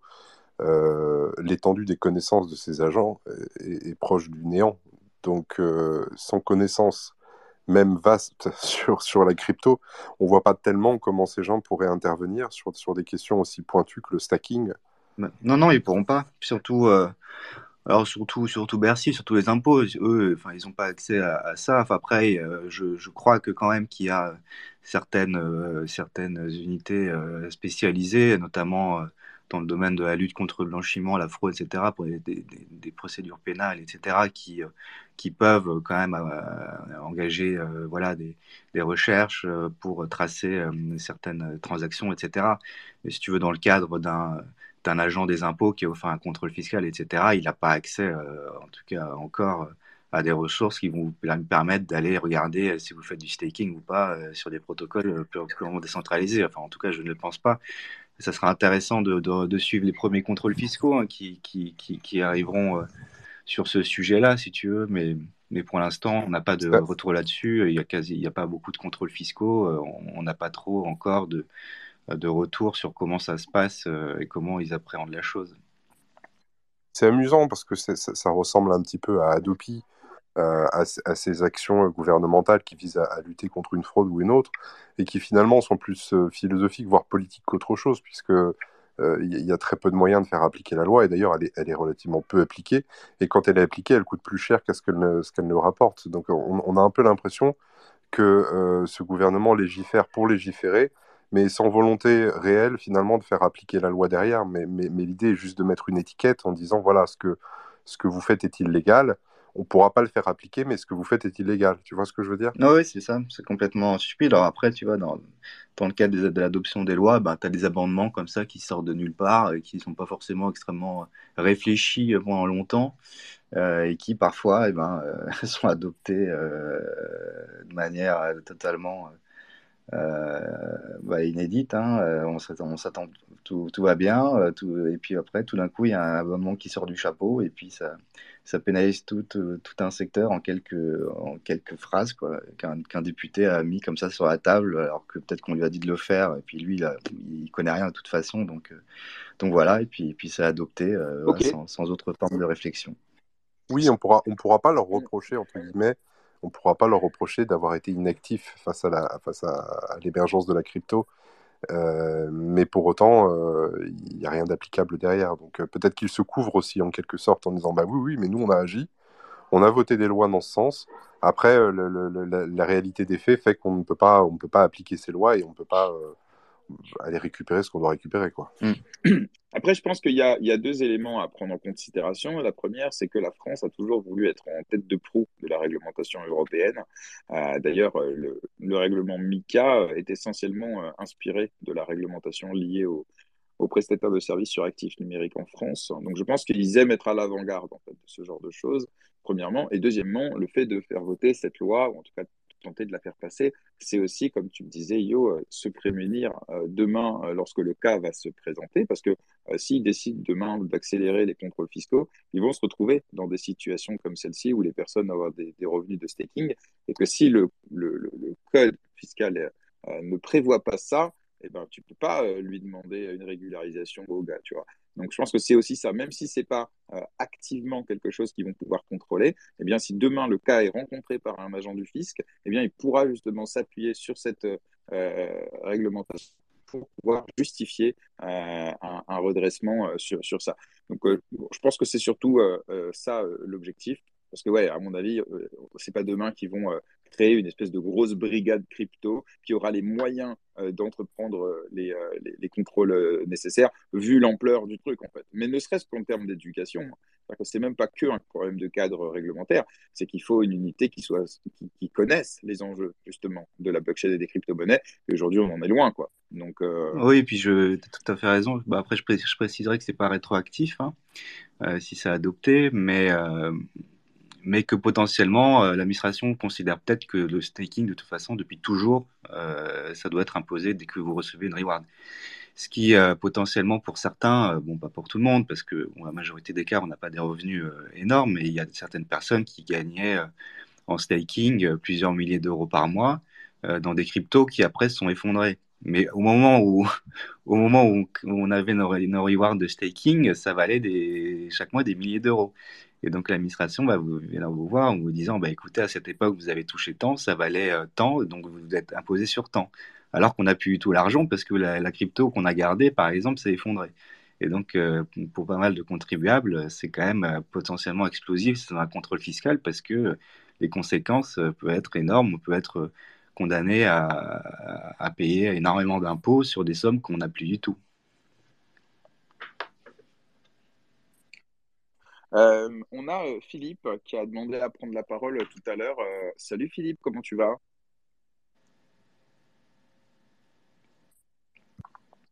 Salut à tous, comment ça va? Salut Philippe. Ça va, ça va très très bien. Bon Tu mardi, bon tu voulais, tu voulais, tu voulais nous, nous- nous dire quelque chose euh, en particulier ou, ou- ou juste faire un petit coucou va faire un petit coucou et puis j'aurai une question pour les, avocats. Très intéressant sujet, hein, tout ce qui est euh, la fiscalisation, la fiscalité, pardon, du stacking et aussi euh, des, biens numériques. Moi, j'ai euh, bon, discuté, j'ai, j'ai- je connais pas mal de gens qui travaillent à Bercy et je peux confirmer qu'ils n'ont pas encore les moyens de près ou de loin de, vérifier ces choses-là ils sont majoritairement sur du déclaratif. Sachant que je dis à tout le monde de faire très attention parce que tout est sur la blockchain. Donc, le jour où ils auront les ressources pour, euh, pour vérifier, bah, ils pourront vérifier ce qui s'est passé ces X dernières années. Et après, je ne connais pas vraiment euh, légalement euh, comment et ou, aussi loin ils peuvent aller dans, dans le passé pour, pour faire un redressement, mais ça, ça je laisse les, les spécialistes répondre. Ma question était plus euh, en- au niveau des discussions qu'il y a d'un point de vue légal. Je ne sais pas pour ceux qui travaillent avec des, avec des, des politiciens et des, des élus. Euh, le, le parallèle entre euh, avoir des NFT pour jouer à un jeu vidéo, il faut faire un KYC, il faut se déclarer, ce machin, et euh, tout simplement les cartes Panini de baseball ou les cartes Magic, qui les gens achetaient ça dans des paquets totalement random en espérant d'avoir une carte légendaire brillante et d'avoir un, moyen d'échange dans la cour de récré, et qui existe encore même dans les, dans les adultes, avec des cartes de baseball qui valent plusieurs milliers d'euros, ou même des cartes de jeu qui valent plusieurs milliers d'euros. Est-ce que ce parallèle-là a été fait en fait euh, pour expliquer un peu la, euh, la non-application de cette loi en fait? Ça veut dire euh, acheter un asset qui va potentiellement monter, ça peut être acheter des billes, ça peut être acheter des cartes Magic, ça peut être acheter des, des livres, ça peut être acheter des cartes collector. À ce moment-là, tout ce qui peut prendre de la valeur entre mes mains devrait rentrer dans ce même cadre légal. Là, ils font totalement une différence entre un actif numérique euh, comme un jeu vidéo. Je veux dire, ça pourrait être la même chose sur les, euh, sur les, sur les trucs Steam. Moi, je gagnais de l'argent à un moment en vendant des, skins PUBG. Euh, Il n'y a pas de cadre légal sur ça en soi. Euh, donc, je me demandais en fait si euh, aux personnes qui ont eu des discussions à ce niveau-là avec des élus ou des, des- magistrats ou ce genre de choses, si ce parallèle avait été fait d'une manière ou d'une autre en fait, et s'il y avait eu une réponse euh, qui aurait du sens. Oui, mais c'est vrai que c'est c'est très intéressant ce que tu dis parce que finalement, euh, ce qui existe maintenant, bah, c'est que la version moderne, euh, Internet, etc., de, effectivement ces cartes physiques euh, qu'on s'échangeait, euh, avant dans la cour de récré, etc. Le problème, c'est que euh, que les enjeux ne sont plus du tout les mêmes. Et donc, euh, euh, voilà, quand on avait des cartes Panini, euh, bon, on pouvait pas, euh, on pouvait peut-être les échanger, etc. Mais si tu veux, les, les, les enjeux financiers et puis de, de, traçabilité pour euh, la lutte contre le blanchiment, etc., qui s'est énormément développée, euh, n'est- pas la même. Et donc, euh, et donc ça, ça nécessite des législa- législations qui sont différentes. Alors après, effectivement, tu pourras toujours me dire que dans certains cas, il y avait des cartes qui valaient énormément d'argent, effecti- effectivement. Euh, mais bon, on, était quand même dans, dans, dans- des exceptions, alors que maintenant, euh, on a quand même un, système qui s'est énormément développé, euh, des play to earn, etc. Ça, génère des, sommes qui sont absolument colossales. Et puis, euh, et puis euh, on est dans, voilà, dans, une situation qui est complètement différente. C'est vrai que si le parallèle au niveau intellectuel est effectivement le même, hein, et puis de façon, voilà, euh, tous les acteurs, il y a des énormes acteurs américains euh, qui, de, cartes à jouer, etc., euh, physiques, qui maintenant euh, sont en train de les faire en NFT, etc. Donc euh, c'est la suite logique et c'est la même, philosophie, si tu veux, mais, on n'est plus du tout dans la même, euh, situation. Euh, La loi a beaucoup, euh, a beaucoup évolué, euh, on est soumis vraiment à beaucoup plus de contrôle maintenant, euh, et puis les enjeux financiers sont complètement différents. Totalement. Non, parce que je me demandais aussi si c'était pas l'insaisissa- l'insaisissabilité de ces différents biens qui rendait. Parce que les cartes Panini, on vient avec le, le JGN chez moi, on peut les piquer, quoi. Ouais. Mais, euh, mais c'est vrai que là, ils n'ont aucun contrôle, euh, aucune visibilité vraiment. euh, tout est pseudonyme. Donc, je, je pense que on est un peu dans le, dans le système français où on essaie de tirer un peu trop fort. J'ai un doute sur, ce, sur le fait que la- l'amendement passe quand même. Ça risque d'être compliqué à justifier. Et puis, avec tous les recours qui passeraient derrière, je, voilà, c'était juste pour faire ce petit, ce petit parallèle. Qui... Non, mais c'est bien, Philippe, et, et, tu as raison. Maintenant, la, question, c'est est-ce qu'on vote une loi en sachant qu'elle va être appliquée ou pas? Et ça, c'est un sujet qui est hautement politique. quand tu vois, par exemple, les, les peines de prison, par exemple, pour certains délits ou ce genre de choses, alors qu'on sait très bien qu'il n'y a pas de place de prison, c'est pas pour autant que l'État doit pas fixer une peine de prison, alors que dans les faits, on sait très bien que la plupart vont être soit aménagées, soit euh, faire en sorte qu'elles euh, ne soient pas appliquées. Et je pense que là, c'est pareil. L'idée, c'est que le, le, parlementaire se doit mettre en place un cadre euh, juridique clair. Ensuite, pour ce qui est de l'application de la loi et des moyens de contrôle, etc., entre guillemets, c'est un autre sujet. Je pense qu'on ne doit même pas le mettre sur le même pan, mais ce qui m'intéresse, c'est finalement, Vincent, d'ailleurs tu lèves la main, Qu'est-ce que tu en penses, toi, sur euh, euh, la différence entre euh, le cadre juridique, on va dire, froid, et l'application de ce cadre juridique qui, parfois, bah, a créé une, disparité entre les deux? Bah écoute, tu l'as très bien résumé. Le truc, c'est qu'il y a toujours eu cette disparité entre la volonté dans la lettre de la loi, quel est le cadre légal que l'on voudrait établir, et la loi qu'on voudrait appliquer. Euh, actuellement, sur le cas des crypto-monnaies, il faut quand même euh, prendre un peu de distance sur tout ça.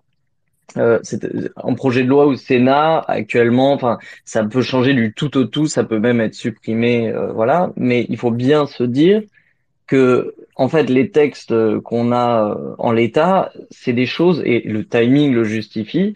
C'est des choses qui sont assez dangereuse d'un point de vue fiscal dans la mesure où il y a euh, l'échéance des prochaines élections. Mais bon, je vais pas rentrer dans le, la popote politique, mais ce qui est clair, c'est que euh, il faut pas se dire que la Terre va s'arrêter de tourner euh, suite à des amendements qui concernent les crypto-monnaies.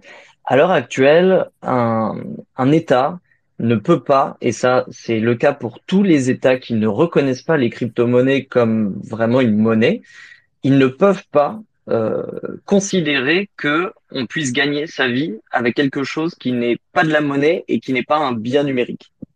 Donc on a le, le, le, juridique, enfin le législatif, qui essaye de donner une définition à l'actif numérique. Le problème, c'est qu'ils sont en train de se heurter, plus ils creusent, euh, plus ils se rendent compte qu'il n'y a pas de définition vraiment établie. Donc avant qu'ils puissent vraiment réguler le staking, euh, etc., ces, tous les revenus différents qu'il y a en crypto-monnaie, même les revenus de la spéculation, hein, euh, il y a un problème d'identité de la crypto-monnaie qui fait qu'ils ne veulent pas s'avancer là-dessus sur qualifier une crypto-monnaie de quelque chose qui a vraiment une valeur. Par exemple, je parlais avec euh, un baristeur de la couronne en Angleterre donc c'est un peu ceux qui régissent le cadre légal euh, et l'applicabilité des lois. Et lui travaille sur Binance. Euh, donc sans en dire trop, grosso modo, il considérait que, et, et l'Angleterre actuellement, leur position c'est ça, c'est qu'ils ne peuvent pas considérer que c'est une monnaie ou que c'est des biens numériques, puisque pour eux, bah, c'est des jetons de casino. À ce moment-là, ils seraient obligés de considérer que vos billets de Monopoly, sont vraiment de ont un vrai cours légal sous prétexte que quelqu'un vous a donné 2 euros pour les avoir. Et donc pour ça, il y a quand même une, incohérence euh, fondamentale sur la définition des termes d'un point de vue légal.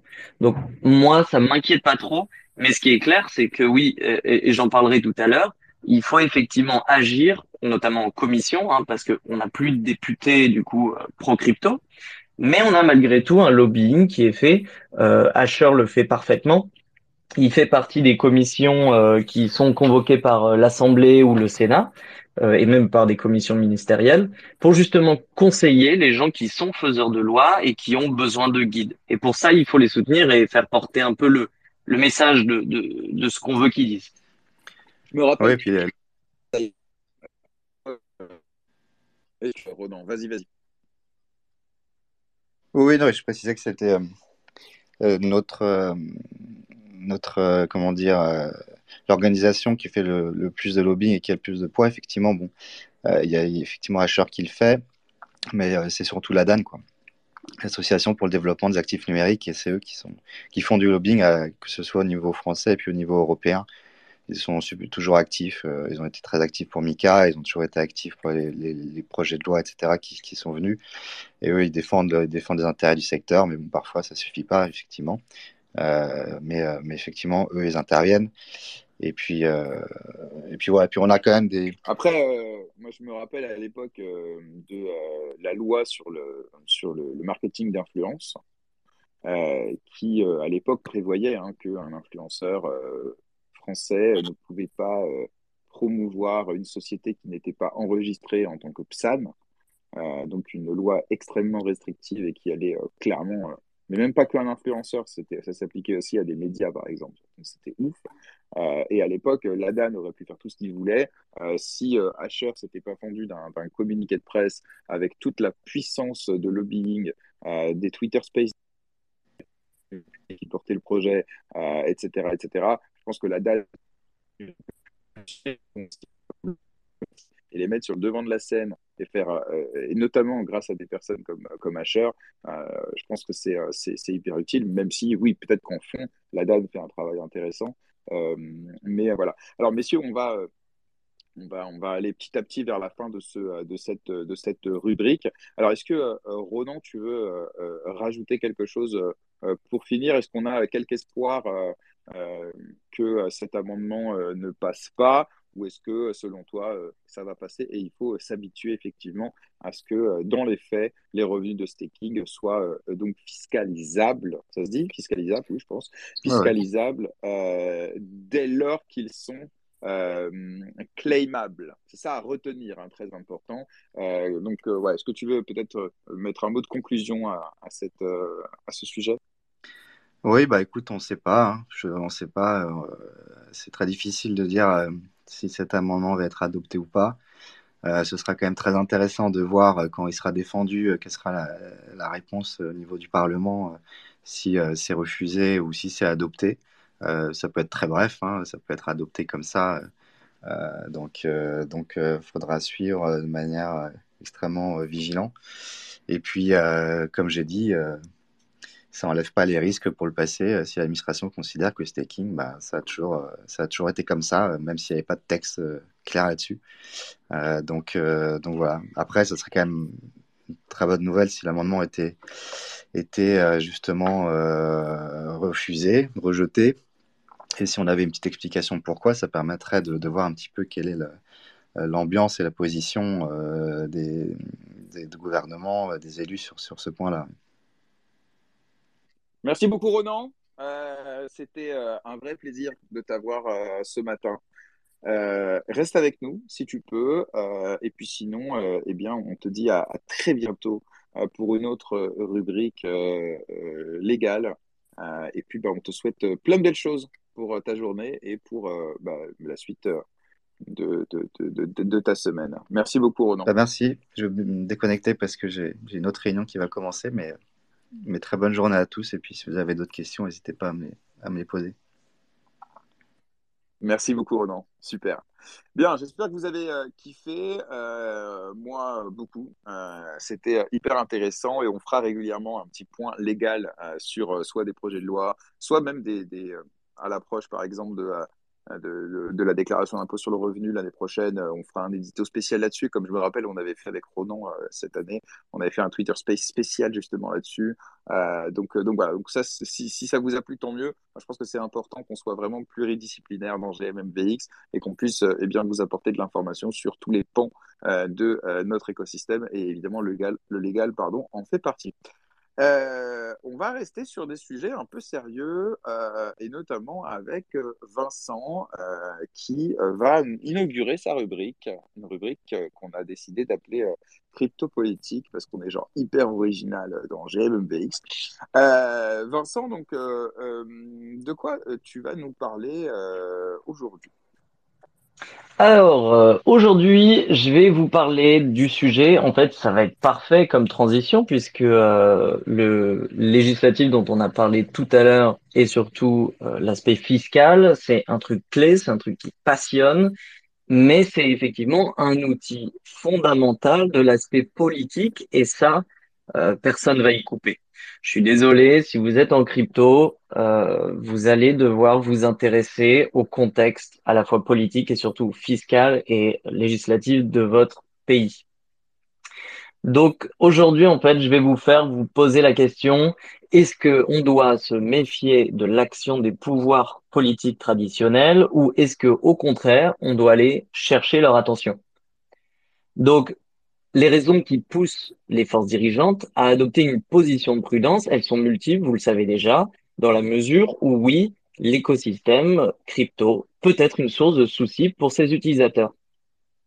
D'un point de vue euh, d'un organisme politique euh, ayant pour but la régulation de ces acteurs économiques, la crypto-monnaie et la blockchain ont émergé comme des innovations technologiques qui ont le potentiel de bouleverser les marchés financiers traditionnels et de perturber les modèles économiques établis.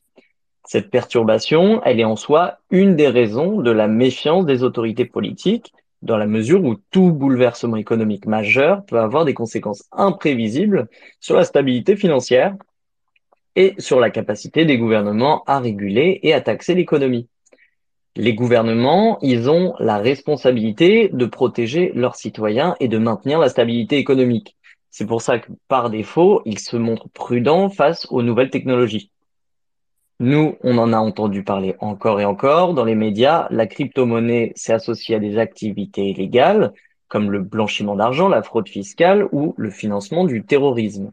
Ça alimente les, inquiétudes des autorités parce qu'ils craignent que ces monnaies virtuelles ne servent de refuge à des activités illicites. Donc, conséquence à cela, la régulation est devenue un enjeu de sécurité. Et la sécurité pour un État régalien, c'est le nerf de la guerre.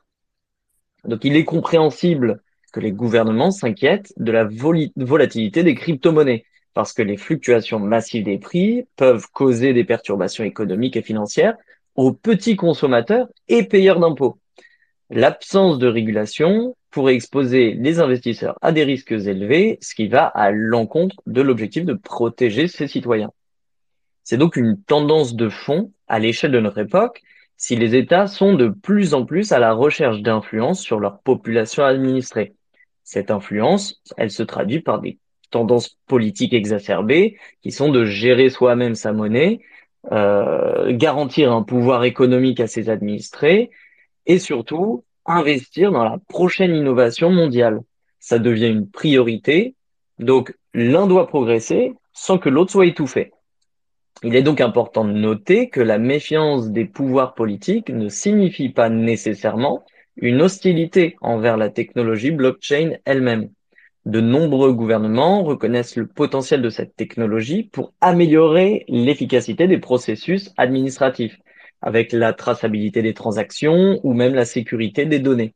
Preuve à cela, certains pays explorent déjà activement les applications de la blockchain dans des domaines comme la gestion des chaînes d'approvisionnement, la santé, l'éducation ou d'autres. Sans rentrer dans l'exemple du Salvador, les applications de la blockchain dans l'intérêt du secteur public commencent à voir le jour. Par exemple, euh, l'Institut national de la recherche informatique de Bucarest qui s'associe à Multiverse X pour faire une plateforme NFT. Donc vous allez me demander que nous reste-t-il à faire dans un tel contexte en tant que petit porteur ou qu'entrepreneur pour protéger notre vision de cette technologie? Eh ben, notre premier pouvoir, c'est agir en fonction de nos convictions. Récompenser les bons produits, sanctionner les mauvais, soutenir les entreprises porteuses et punir les prédatrices, élire des représentants et faire porter notre voix.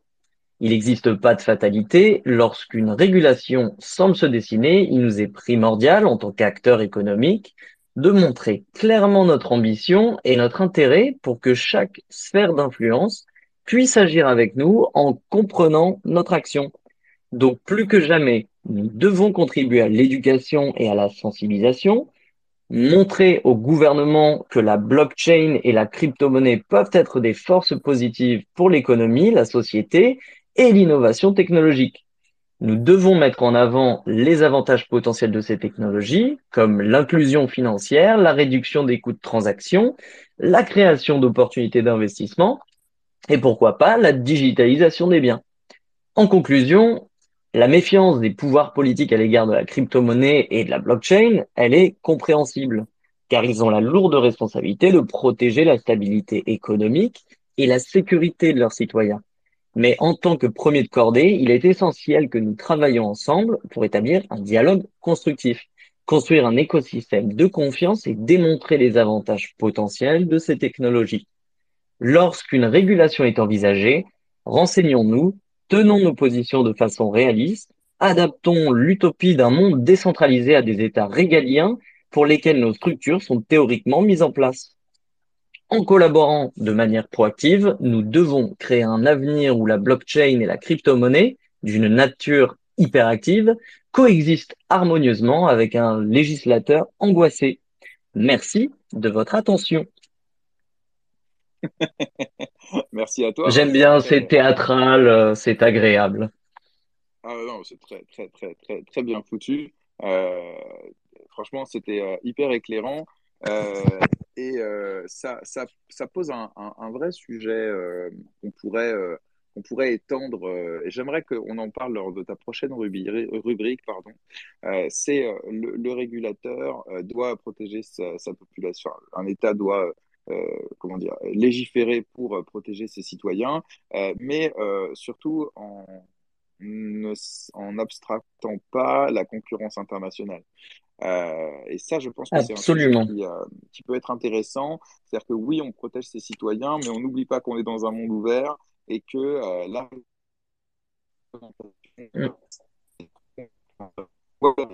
on peut arriver à des situations comme, euh, bah, par exemple, l'Internet, qui euh, en France n'a pas pu éclore alors qu'on avait des ressources et des talents exceptionnels bah, qui finalement sont tous partis ailleurs. Euh, et on fait souvent ce procès un peu à, la, France et à l'Europe aussi parfois, à vouloir trop dormir. On passe à côté euh, des innovations technologiques, alors que d'autres régions du monde, d'autres États, eh bien, eux ne ne s'embêtent pas avec tout ça. Et puis, bah, quelques années après, on a les GAFAM qui sont tous là-bas. Et nous, en France, euh, eh bien, on ne croyait pas en Internet, on préférait miser sur le Minitel. Quoi. Bon, euh, on en parle euh, avec toi une prochaine fois. En tout cas, merci beaucoup. J'espère que vous avez apprécié cet édito. Moi, j'ai surkiffé, j'ai bu tes paroles. C'était hyper, hyper intéressant. merci bien, merci bien. En tout cas, tu as tout à fait raison sur l'aspect euh, ne pas étouffer l'innovation technologique. Et ça, euh, pour le coup, euh, ils sont tous au courant. Euh, par exemple, il y a eu France Relance qui avait été démarré par Emmanuel Macron. les résultats à voir parce qu'on ne sait pas trop s'il y a vraiment un impact fondamental. Mais par exemple, le simple fait d'avoir vu euh, Barreau euh, au X-Day, ça montre quand même qu'il y a une implication. Ils font quand même énormément d'incubateurs euh, à l'échelle des collectivités. Enfin, c'est des mécanismes qui ont toujours existé. Hein. Euh, stimuler l'innovation technologique en rajoutant de l'argent public, euh, c'est très discutable euh, d'un point de vue réalisation parce qu'au final, bah, on a le Concorde, hein, par exemple, donc c'est super bien, mais ça sert à que dalle, personne peut le, peut le financer. Euh, mais c'est vrai que ça, c'est un sujet à part entière, mais c'est la concurrence internationale. Mais euh, la France n'est pas tant en retard. Elle a effectivement raté des trains, mais je pense que là, sur la, la crypto, surtout avec 2027 qui arrive, euh, on va se retrouver avec euh, des pouvoirs qui vont devoir se battre pour cette part de marché, puisqu'en fait, euh, il y a beaucoup plus de gens qu'avant qui ont des crypto-monnaies et du coup, c'est un électorat qui va être forcément plus intéressé par les crypto-monnaies. Du coup, il va falloir les séduire. Du coup, il va falloir s'intéresser aux crypto-monnaies. Merci beaucoup, Vincent. Tu restes Pas de souci, merci bien. Bien sûr. Magnifique. Euh, alors, on va maintenant passer euh, au prochain sujet, mais d'abord, euh, je vous invite tous, si vous ne l'avez pas déjà fait, je vois que certains eh bien, abondent dans les discussions en commentaire. J'essaye soit d'y répondre, soit de les relayer en direct, mais vraiment, n'hésitez pas. Avez-vous déjà essayé d'interpeller un député FR ou EU sur un sujet? Les moyens de les contacter sont souvent pas super pratiques. Faux emails, bloqués sur X. Oui, c'est vrai que euh, le, le, parlementaire qui est censé normalement représenter les euh, habitants de sa circonscription, euh, parfois peut être un peu éloigné des considérations du quotidien. Et pour le coup, contacter un, parlementaire, normalement, ça devrait être accessible, mais ça ne l'est pas forcément euh, à tous. Moi, ce que je vous conseille, c'est d'aller sur les marchés en période d'élection. C'est à peu près les seuls moments où vous pourrez voir votre euh, parlementaire. J'exagère, mais malheureusement, c'est euh, souvent le cas. aujourd'hui. on va passer maintenant au sujet suivant. Et oui, je vous disais, pardon, n'hésitez pas voilà, à faire un petit, un petit repost, un petit like si vous ne l'avez pas déjà fait. Euh, pour que bah, certaines personnes qui n'ont pas pu nous rejoindre au début nous rejoignent en cours de route. Et là, on va parler, on va se, on va se refocus un petit peu sur, euh, sur MVX. Et moi, j'aimerais qu'on parle notamment de, euh, du lancement du, du casino The Clan. c'est un sujet c'est un sujet qui est, intéressant parce que euh, The Clan, donc à l'époque Iron Mafia, à la base, ils arrivent sur MVX avec un projet de euh, FPS dans un univers euh, mafieux, donc un, projet de, jeu vidéo play to earn, euh, un jeu de, un jeu de tir. Euh, et puis ensuite, euh, face au, manque d'engouement pour le jeu, eh bien, il leur manque bah, leur, bah, la difficulté d'attirer des, joueurs, des serveurs qui tournent à vide, etc. Ils décident de mettre le, pause le jeu en pause. Et là, ils décident de changer de braquet. On en avait parlé lors d'un précédent GM MVX. Et donc, ils annonçaient en fait leur rebranding. Donc, ils, passent de Elrond Mafia à The Clan pour des raisons que je ne vais pas rappeler ici, peu importe. Euh, et il décide aussi d'annoncer le lancement d'un nouveau produit euh, qui sera euh, The Clan Casino. Donc, comme son nom l'indique, il s'agit donc d'un casino qui aura l'avantage effectivement de pouvoir accepter les crypto-monnaies, donc en l'occurrence, là, il a été lancé, donc on en sait un peu plus. Donc il y a plein de jeux. 200 euh, cryptos sont acceptés. Donc vous pouvez jouer en fait en, déposer de l'argent avec des cryptos. Près de 200 cryptos sont acceptés. Euh, et ils ont fait ça en fait avec euh, Stake, qui est un peu le leader du, du, du, casino en marque blanche. donc en fait, quand vous allez sur le site de, de The Clan Casino, d'ailleurs je vais vous mettre le, je vais vous mettre euh, le, lien, comme ça vous pourrez aller voir si vous ne l'avez pas déjà fait. Eh bien, en fait, euh, le, casino, il a été complètement brandé, hein, euh, The Clan. Donc, quand vous allez sur place, vous savez où vous mettez les pieds, hein, il n'y a pas de, a pas de souci. et puis, vous choisissez, donc vous devez vous inscrire, et puis vous devez jouer.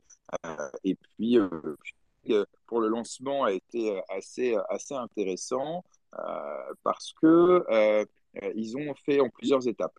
D'abord, ils ont, ils ont fait comme ils, comme ils ont l'habitude de faire, ils font des tweets en fait avec des images, avec un, design plutôt bien léché. Euh, ils savent faire, hein. franchement, ils savent faire des, des visuels euh, réseau.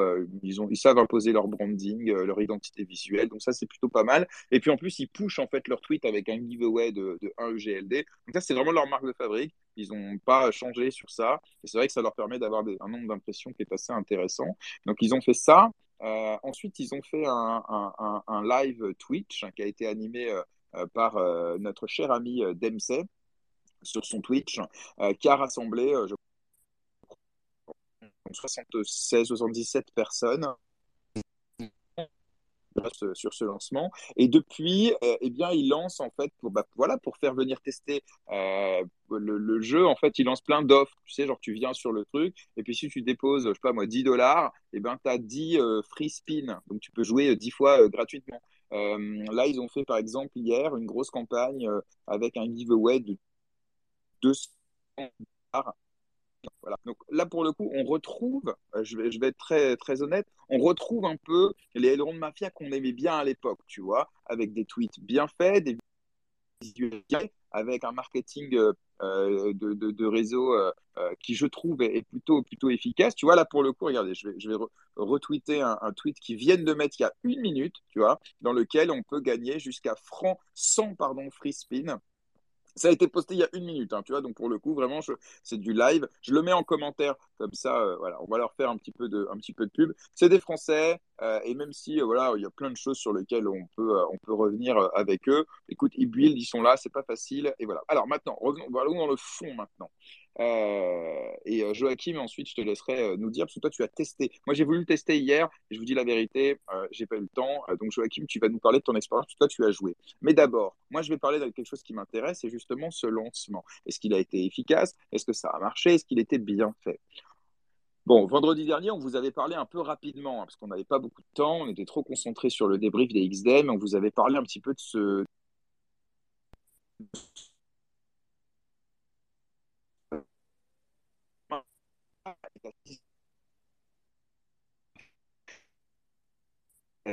important. Euh, français notamment, etc le fait de faire du, le lancement de leur produit phare, leur nouveau produit phare sur un Twitch en français, euh, exclut de fait euh, tous ceux qui ne parlent pas français. on a vu passer sur leur Discord notamment, mais même sur le Twitch, hein, des gens qui venaient et qui se rendaient compte que c'était en français. Et donc pour le coup, alors sur ça, un peu dommage euh, de faire un lancement en français. ou alors, tu fais un double lancement. Tu fais un lancement en français et puis le lendemain ou la veille, tu fais la même chose en anglais. Parce que bon, à un moment donné, le but du jeu, c'est pas juste d'offrir un truc à ta truc MBX, histoire d'attirer des nouveaux holders, euh, d'attirer des nouveaux euh, investisseurs, d'attirer des nouveaux joueurs, des nouveaux utilisateurs. Donc voilà, déjà le français, la langue, c'est un peu euh, dommage. C'était pas très compliqué de trouver un streamer anglais de la commune pour le faire. Bon, à voir pourquoi ça n'a pas été fait.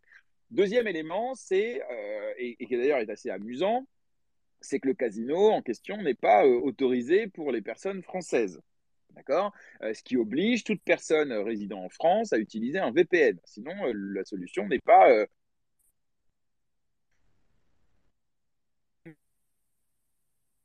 puisque l'entité qui gère justement ce casino n'est pas régulée auprès de l'autorité nationale des jeux, elle n'a pas le droit d'exercer. Donc pour le coup, un Français ne peut pas venir jouer sur une plateforme qui n'est pas autorisée. donc là aussi, faire un lancement en français alors que le jeu est par défaut et par nature interdit euh, aux Français. Euh, bon, alors ok, disons qu'ils l'ont fait en français pour les personnes francophones ne résidant pas en France. C'est quand même un pari un peu risqué, tu vois, de faire la publicité pour une activité non autorisée, mais admettons, on est tous un peu dans la zone grise dans nos vies aujourd'hui, on le sait, on prend quelques libertés avec le... Ah, donc pourquoi pas Mais quand même, ça après, on a animé par Dempsey. Est-ce que ça s'est bien passé? Est-ce que ça a été bien animé? Alors moi, je ne vais pas vous donner mon avis en tant qu'animateur. Certains pourraient dire que je fais mal ce travail-là, d'autres pourraient dire que je le fais bien. Et donc, c'est assez subjectif. En tout état de cause, euh, le Twitch de Dempsey, euh, puisque euh, y avait une impréparation évidente des streamers. en l'occurrence, on avait Dempsey et un ami à lui. Alors,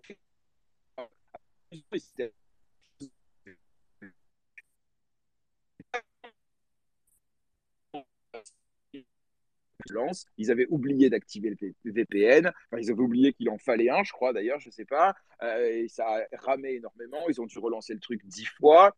je ne vais pas leur donner de leçon. Il m'arrive de devoir relancer un space parce que la connexion n'est pas bonne. Ça arrive à tout le monde. Mais là, quand même, hein, euh, pour un lancement, une inauguration d'un produit comme celui-ci, bon, tu fais quand même l'effort euh, un quart d'heure avant avec la team de vérifier que tout fonctionne bien. Euh, voilà, donc c'était quand même un peu chaotique. Vous pouvez retrouver le replay hein, de, ce, de ce lancement. c'est apprécié par la communauté? Oui, alors moi j'ai vu certaines personnes qui disaient vas-y, moi je me barre, c'est trop long, je comprends pas. Il y avait un effet d'aubaine aussi, puisqu'il y avait pendant le Twitch, en fait, il y avait des, des free spins à gagner. Donc il y a des gens qui sont venus pour gagner des free spins, tu vois, c'est normal, ça fait partie du jeu. Et puis certains s'impatientaient, ça prenait un petit peu de temps, etc. Bon, alors maintenant, la question est de savoir est-ce que le lancement a été réussi euh, eh bien, et, ensuite on rentrera sur le produit, le casino en lui-même. Est-ce qu'il est bien, est-ce qu'il n'est pas bien, est-ce que ça donne envie d'aller jouer, est-ce que ça a intérêt, est-ce qu'il y a un intérêt d'y aller ou pas. Euh, ça, euh, on va, on va, je laisserai Joachim en parler puisque lui a testé le produit et pas moi, pas encore en tout cas donc, voilà, euh, moi je souhaite bonne chance à, The Clan euh, pour, pour, sa communauté, pour ses fondateurs qui ont réussi à, faire ce changement de braquet. Pas facile, hein, c'est quand tu as une proposition de valeur, que tu vois qu'elle marche pas très bien et que tu dois bah, bifurquer sur autre chose pour quand même sauver le projet, sauver le produit.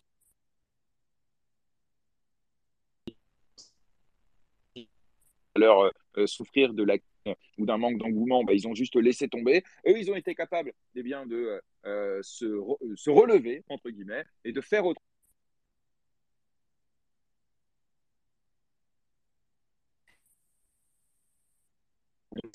Et en tout cas, bravo pour ce changement de euh, braquet. Alors, euh, voilà pour mon petit, mon petit laïus introductif. Je vous invite ceux, celles et ceux, hein, formule consacrée euh, en commentaire à nous dire si vous avez testé le casino et si vous avez apprécié euh, son euh, utilisation. N'hésitez pas, moi, comme je vous dis, j'ai pas eu le temps de l'utiliser, donc je ne donnerai pas d'avis là-dessus. Oui, c'est vrai, Dalai Mafia, merci pour l'input. hier, ils ont annoncé effectivement que un joueur de Mafia a gagné 1500 euros sur, le, sur, le, sur le casino et la personne a souhaité rester anonyme. Donc pour le coup, euh, oui, effectivement, j'ai vu passer l'information. Merci de me la euh, rappeler. Donc je vous disais, si vous avez testé le casino, n'hésitez pas en commentaire à nous dire est-ce que vous avez trouvé ça bien, euh, est-ce que vous allez revenir, est-ce que vous allez en devenir un utilisateur régulier, est-ce que vous avez été obligé de mettre un VPN, est-ce que ça a été compliqué, est-ce que ça a été facile? N'hésitez pas vraiment à nous dire ça. Mais d'abord, Joachim, toi, tu as testé le jeu et d'ailleurs, tu peux rapidement nous dire que toi, le, casino, euh, le poker, les jeux d'argent en ligne, etc., est-ce qu'on peut dire que c'est un truc que tu connais? Je pense qu'on peut dire ça. Euh, j'ai donc, tu, vas, tu, vas, nous dire, mais en gros, voilà, tu, euh, c'est un secteur que tu connais bien, donc tu vas pouvoir nous donner un avis un temps soit peu éclairé. Je te laisse la parole. Donc, oui, j'ai été bossé dans l'industrie poker pendant quelques années. Euh, et euh, l'industrie poker est donc assez prochement liée des casinos et euh, jeux de jeux de hasard. et donc indirectement, je me suis retrouvé à travailler dans des casinos, à travailler avec des sites donc de de casinos qui organisaient des tournois de poker, comme Party Poker, B22 Poker, ainsi de suite. Et donc, à travers ça, je peux dire que oui, j'ai certaines connaissances dans tout ce qui est jeu d'argent. Euh, même si je suis très spécialisé poker, euh, et c'est ce qui me passionne le plus. Euh, donc j'ai euh, j'ai créé le, euh, un compte, ce qui était assez rapide, hein, et fait un, dé, un dépôt de GLD avec Now Payment, qui est donc leur supplier de de paiement en crypto. j'ai essayé de voir, regarder un peu plus comment fonctionnait le, le, dépôt ainsi de suite et leur logique, mais j'attends de voir un peu plus de mouvement pour pour pour le comprendre si c'est eux qui le gèrent ou si c'est euh, en, transformé en fiat, ainsi de suite. Euh, mais en tout cas, euh, à part quelques bugs au début pour, pour convertir les EGLD en, en, dépôt, le reste s'est passé comme il faut. Une fois sur le site, ben, pour moi, et c'est un des, un des problèmes que je trouve à ce genre de projet, parce que c'est pas le premier projet casino en ligne avec des NFT. J'en ai, ai suivi plusieurs. J'étais même où je suis encore détenteur d'un NFT sur Ethereum qui avait lancé leur propre casino, un des grands soucis, euh, c'est quelle est ta clientèle? Prenons l'exemple de, euh, de Clan. Euh, ils ont donc vendu leur PFP, ils ont vendu des business, etc., pour lever des fonds pour pouvoir euh, développer leur jeu, donc leur FPS dans un premier temps, leur monde ouvert dans un futur, je sais pas quand, et leur casino. Et donc, tous ces fonds levés ont été faits indirectement à, enfin, ont été faits par le holder. Et la question qui se pose, c'est comment The Clan va réussir à attirer des utilisateurs autres que leur propre holder et donc des holders qui investissent encore sous forme euh, de divertissement euh, au développement futur. Et c'est un problème que beaucoup de projets ont, euh, donc crypto gambling casino ont dans l'écosystème, c'est qu'ils se rendent compte finalement que ce ne sont que, que leurs holders qui jouent parce que la seule incentive qu'ils ont de jouer, c'est parce qu'ils savent que comparé à d'autres sites, ils reçoivent une partie des récompenses euh, sous forme de euh, shared revenue ou autre. Donc, la, grande, la grande question qui se pose, c'est ça. Et, et aussi, ce que j'ai trouvé à manquer, c'est, et c'est quelque chose que je reproche à Declan depuis un moment, c'est qu'ils ont, ils ont un art très sympathique, ils, ils bossent beaucoup sur leur communication, etc. Mais il y a un manque de lore. Je trouve toujours qu'il manque du lore et je trouve que, en, encore une fois, sur le FPS, c'était déjà le cas, mais là, encore une fois, sur le casino, il y a tellement d'idées qui auraient pu être euh, mises en place pour rendre l'expérience casino euh, proche d'un lore euh, donc euh, mafieux et créer donc un, engouement plus grand avec la communauté et peut-être même intéresser des personnes qui, qui ne sont pas intéressées au jeu d'argent de participer de manière passive ou, ou indirectement. Euh, alors qu'ici, on se retrouve finalement avec, euh, bah oui, un bonus de dépôt assez basique avec des free spins, euh, pas très compétitif euh, comparé à d'autres sites. Même Stake a, des, a du matching de dépôt quand tu commences. Alors, je fais pas du tout la promotion de, de Stake, mais c'est pour, pour donner une comparaison. Donc, je trouve vraiment qu'il y a un, manque, on va dire, de, ce petit plus qui aurait pu rendre cette expérience euh, unique pour l'utilisateur. Voilà.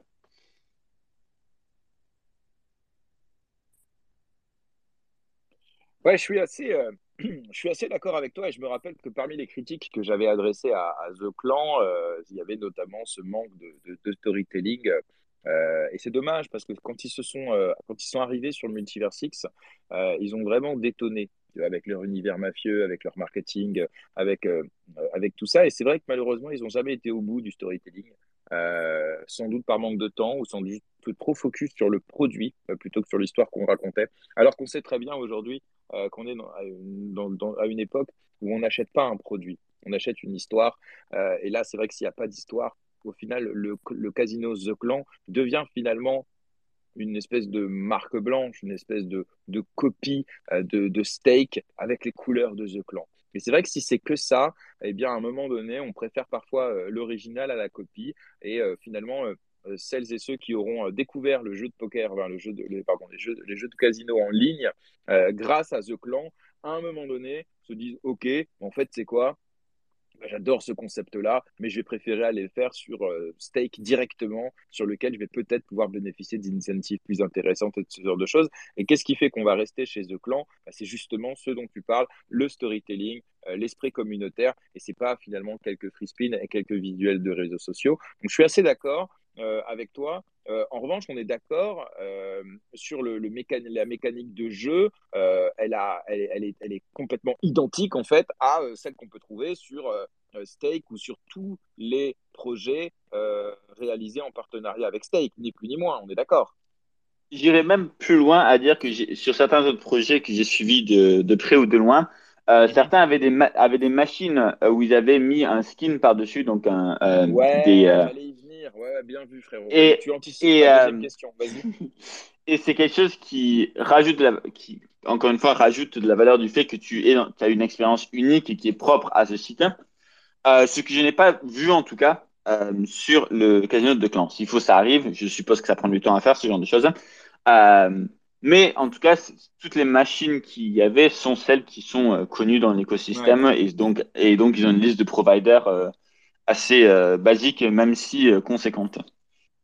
Oui, oui, mais tu as raison. Tu sais quoi, en fait, tu as, grave raison. Moi, je pense que j'aurais, on aurait pu repousser le, casino de un mois euh, et prendre le temps au moins d'avoir, j'ai dit un mois, en vrai, ça se trouve, ça, ça mérite beaucoup moins de temps. Hein. C'est que du, tu as raison, c'est que c'est qu'une maquette, hein. c'est que un skin au final. Mais peut-être au moins avoir un jeu, un, une, je sais pas moi, une roulette, non je sais pas comment, un, un une machine à sous, alors je ne sais pas exactement euh, euh, de quoi il s'agit, mais au moins un à l'effigie euh, de The Clan, tu vois, qui aurait été un peu le jeu emblématique. Ça aurait permis de créer du contenu sur les réseaux sociaux et ça aurait permis de dire voilà, on a notre casino, on vient de l'ouvrir. Vous avez tous les jeux qui existent au monde, mais vous avez en plus le jeu The Clan sur lequel, bah, à minima, il y a eh bien, des assets liés à toute la l'univers de, The Clan. Donc je suis d'accord avec toi, je pense que ça aurait c'était un truc à faire euh, qui aurait pu permettre de dire ok, bon d'accord, ils ont pris un truc en marque blanche, mais ils ont quand même personnalisé la chose, pas seulement sur le contour, mais aussi sur le produit en lui-même. Je lis en, en commentaire euh, Dalai Mafia. Euh, Dalai Mafia, n'hésite pas hein, si tu veux prendre la parole, si c'est plus simple pour toi, ou sinon fais-le, continue en commentaire et je relayerai tes, commentaires. N'hésite pas. Le casino n'est qu'un plus en attendant le vrai dans l'open world. On espère qu'il sera différent dans l'open world. Oui, bah évidemment qu'il sera différent. Enfin, je veux dire, euh, par définition, puisqu'il est en open world, bah, j'ose espérer qu'il y aura un côté très immersif. Un peu à la, euh, je sais pas moi, si vous avez joué à, à des jeux vidéo, euh, notamment Red Dead Redemption, dans lequel tu as un bonhomme dans l'époque Far West hein, qui va dans un casino et qui va jouer à des jeux de cartes, etc. Donc oui, j'ose espérer qu'il y aura, ce sera plus immersif dans le, dans le, dans le jeu en, en open, en open world. D'ailleurs, tu peux parler de métaverse, hein, parce que The Clan, c'est pas empêché, hein, puisque maintenant, ce projet open world, il s'appelle The Clan Metaverse. Je me rappelle que j'avais d'ailleurs donné mon avis sur le nom, un peu galvaudé, un peu facile, mais après tout, au moins, ça dit ce que c'est. Euh, donc, euh, ok, euh, le casino, c'est un produit en attendant la sortie de l'open world. Euh, oui, après tout, ouais, je pense que c'est mieux que d'avoir rien fait du tout. On reproche parfois au projet de rien faire euh, en attendant des meilleurs jours, des jours meilleurs. Et eh ben, The Clan n'ont pas rien fait. Ils ont lancé ce casino. Est-ce que c'est perfectible? Est-ce qu'il y avait des choses à faire mieux, etc. Mais au moins, ils ont fait un truc en attendant de sortir leur open world. Et rien que pour ça, vraiment, GG, GG à eux. Et voilà, comme je vous le dis, même si il peut nous arriver de critiquer, de dire qu'on n'aime pas ou qu'on aime moins. Et ben il y a un truc qu'on peut pas dire, c'est qu'il y a que ceux qui font rien, qui ne se trompent pas. Vous avez fait quelque chose. Et puis, euh, si ça plaît à votre commu, parce que c'est ça le plus important après tout, et ben, tant mieux pour vous. Euh, si vous arrivez à attirer des euh, utilisateurs, et ben, tant mieux pour vous aussi. Et on vous souhaite plein de, de, belles choses. je pense que sur The Clan Casino, on a fait le tour, sauf si peut-être Kevin ou, ou Philippe ou Vincent, est-ce que vous l'avez testé? Est-ce que ça vous parle ben non, je suis français, j'ai pas le droit. Comme toi, tu respectes la loi. Euh, je sais, d'ailleurs, quand tu traverses la route, tu regardes à droite et à gauche, toi, hein, ça? Et à gauche, et, euh, et je marche seulement sur les lignes blanches du passage piéton, ouais. Ouais, c'est ça. Donc, ouais, non, ça, ça m'étonnait pas. Mais je sais pas pourquoi je t'ai posé la question. Je savais que tu étais hyper droit. euh, moi, niveau casino, jeux d'argent, tout ça, euh, surtout en France, j'ai énormément de réserves là-dessus. Déjà que steak, euh, j'essaie de pas m'en approcher. Euh, j'ai rien. Moi, je suis un joueur de poker aussi, mais il y a, enfin, et je, je, je, je, considère que c'est un monde beaucoup trop compliqué, surtout en ligne. Euh, je m'en approche absolument pas puisque bah, je tiens à avoir une, une vie professionnelle euh, euh, dans le monde réel sans avoir. euh, Enfin, il y, a beaucoup trop de risques en fait, tout simplement. Euh, par exemple, tout à l'heure on l'a dit, comme c'est sur la blockchain, on ne sait pas jusqu'où les gens remontent. les jours où un contrôleur fiscal a accès aux données de la blockchain et qui se rend compte qu'en fait vous êtes un gambler sur Internet, euh, sur une plateforme euh, illégale. Euh, non, moi je, je, risque pas, je risque pas. Vincent est, quelqu'un de, raisonnable et de prudent, et c'est très bien, il en faut. Surtout si tu conseilles les politiques, c'est bien de s'appliquer ses propres conseils à soi. et prudence est mère de sûreté. Ok, on va maintenant passer, on, se rapproche un petit à petit de la fin de ce space, hein, qui, j'espère en tout cas, vous a plu, évidemment. Euh, peut-être un, dernier petit sujet euh, euh, parmi ce que j'avais prévu. allez, on va parler du, du film pour ceux qui l'ont vu, The Pod Génération, un film qui a été réalisé par une réalisatrice française expatriée aux, États-Unis et qui, dans un avenir dystopique, pas si, pas si lointain d'ailleurs, met à l'honneur un couple en fait, un homme et une femme euh, qui euh, décident d'avoir un enfant et la femme pour des raisons surtout professionnelles, en fait, eh bien, se rend compte qu'une grossesse n'est pas compatible avec sa carrière.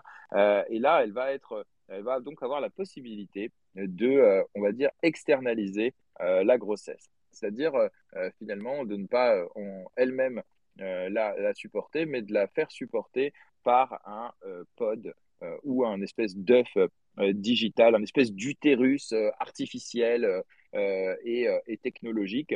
ce qui pose évidemment de nombreuses questions liées au, transhumanisme, ce qui permet aussi de mettre l'homme et la femme au même niveau pendant la grossesse, puisqu'en fait, ils vont se passer l'œuf alternativement, l'un et l'autre. donc, c'est un sujet de société hein, aujourd'hui, dans, dans les sociétés aujourd'hui où certains hommes peuvent être enceints. Donc, en l'occurrence, il s'agit de personnes transsexuelles euh, donc nés euh, femmes et ensuite euh, transitionnés en, en, hommes, mais qui ont gardé les attributs sexuels donc d'une femme qui leur permettent d'être enceinte. À la fin, on se retrouve avec un homme enceint. donc, c'est aujourd'hui des choses qui existent et qui sont d'ailleurs mis en avant hein, par, par, par, par une, une, partie de la, presse qu'on appelle progressiste, hein, à tout le moins. donc, ce, ce, cette histoire euh, dystopique, mais finalement pas si loin de ce que nous vivons aujourd'hui. Et l'idée là n'est pas de donner un avis euh, euh, sur cette société, c'est pas c'est pas l'endroit. Croyez-moi, je me retiens. mais voilà. Et donc pourquoi je parle de, ce film-là Parce que eh bien, dans ce film-là, eh bien, l'un, des moyens de paiement utilisés est le EGLD, e donc notre chère et favorite crypto-monnaie euh, et donc, on, on voit euh, euh, la principale protagoniste eh bien, réaliser des paiements grâce à son téléphone, en, notamment en EGLD. donc, ça fait partie de la, de la cryptoculture. comme nous disait un, Daniel de, de Alira la dernière fois qui nous disait que l'adoption et la démocratisation de la crypto-monnaie passera aussi par la culture. Ça peut être des livres, ça peut être une BD comme il a coproduite, mais ça peut être aussi dans le cinéma, dans lequel les crypto-monnaies vont prendre de plus en plus de place et vont devenir en fait normales. Ça peut être dans les Simpsons, dans lesquels on voit des références à Bitcoin, ça peut être dans la culture pop, ça peut être dans les chansons, ça peut être n'importe quoi. Donc là, c'est dans un film. voilà. Donc, alors moi, je l'ai vu hier soir tard très très tard. Euh, pour ne pas vous cacher, je ne l'ai même pas terminé. Euh, euh, moi, je ne l'ai pas trouvé génial, le film. J'ai trouvé le, rythme assez lent. voilà, je, pour moi, c'est un, Black Mirror. C'est bien quand ça dure 40-45 minutes. Quand ça dure 2 heures, je trouve ça un peu long. mais pourquoi pas Qui, l'a vu ici? Je crois que Kevin, toi, tu l'as vu Oui, tout à fait. Moi, je l'ai vu. C'est. Bah, alors, c'est pas un film d'action, c'est sûr que c'est. Après, c'est pas non plus. Je le vois pas forcément comme un Black Mirror euh, de 40 minutes. J'ai bien aimé dans l'ensemble. Alors oui, il faut pas s'attendre à, beaucoup d'action, mais euh, je trouve que le, le, film est plutôt bien emmené. Et euh, il y a un truc que tu n'as pas précisé, c'est même si tout le monde sans doute ou le sait déjà euh, ici, c'est que Multiversix fait partie, euh, comment dire, des ah j'ai plus le terme, enfin des, financeurs du film, c'est Benjamin Minkou et euh, producteur et producteur, oui.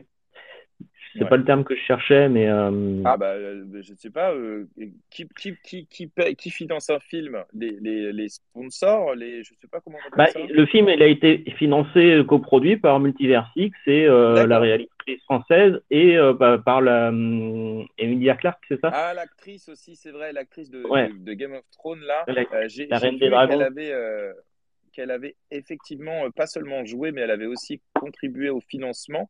Euh, mais je ne l'ai pas précisé que Multiversix avait participé au financement parce que je ne le savais pas, frérot. Tu me l'apprends. Ah bah euh, voilà. Exécutif producteur, voilà. Benjamin Minkou est exécutif producteur sur le film. C'est pour ça qu'on évoque le sujet aujourd'hui.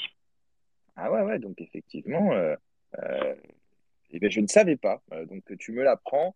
Euh, on s'est posé la question hier avec UNESCO. Euh, on s'est dit, mais alors, euh, comment EGLD se retrouve dans ce film? Est-ce que la productrice ou la réalisatrice elle-même, eh bien, elle aime EGLD, elle fait une référence? Est-ce que c'est du placement de produit? C'est-à-dire que finalement, ils ont lancé un appel d'offres auprès de plusieurs euh, protocoles crypto en disant qui c'est qui veut être la monnaie de notre film. Ça, ça arrive aussi, hein, des, placements de produits. Et en fait, tu nous donnes là la réponse. Eh bien, c'est notamment du fait que Benjamin eh bien, euh, est euh, exécutive producteur. Je, je, ne le savais pas. Effectivement, ça, ça, ça, ça nous éclaire un peu plus. Bah déjà sur notre cher Benny, Hein, qui euh, désormais euh, se, lance dans une carrière cinématographique. Et eh ben écoute, euh, pourquoi pas devant la caméra un jour ou l'autre?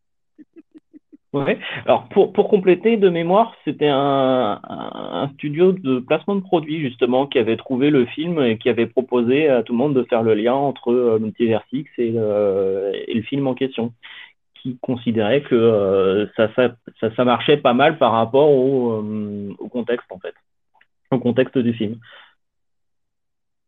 Et euh, même si euh, été... Est-ce que tu as, kiffé le film? Est-ce que tu penses que EGLD, euh, c'est vraiment du décor, on le voit deux minutes et on s'en tape? Ou est-ce qu'à la fin du film, tu dis non, ça va, franchement, il y a eu de la place et, finalement, ça sert un peu notre écosystème?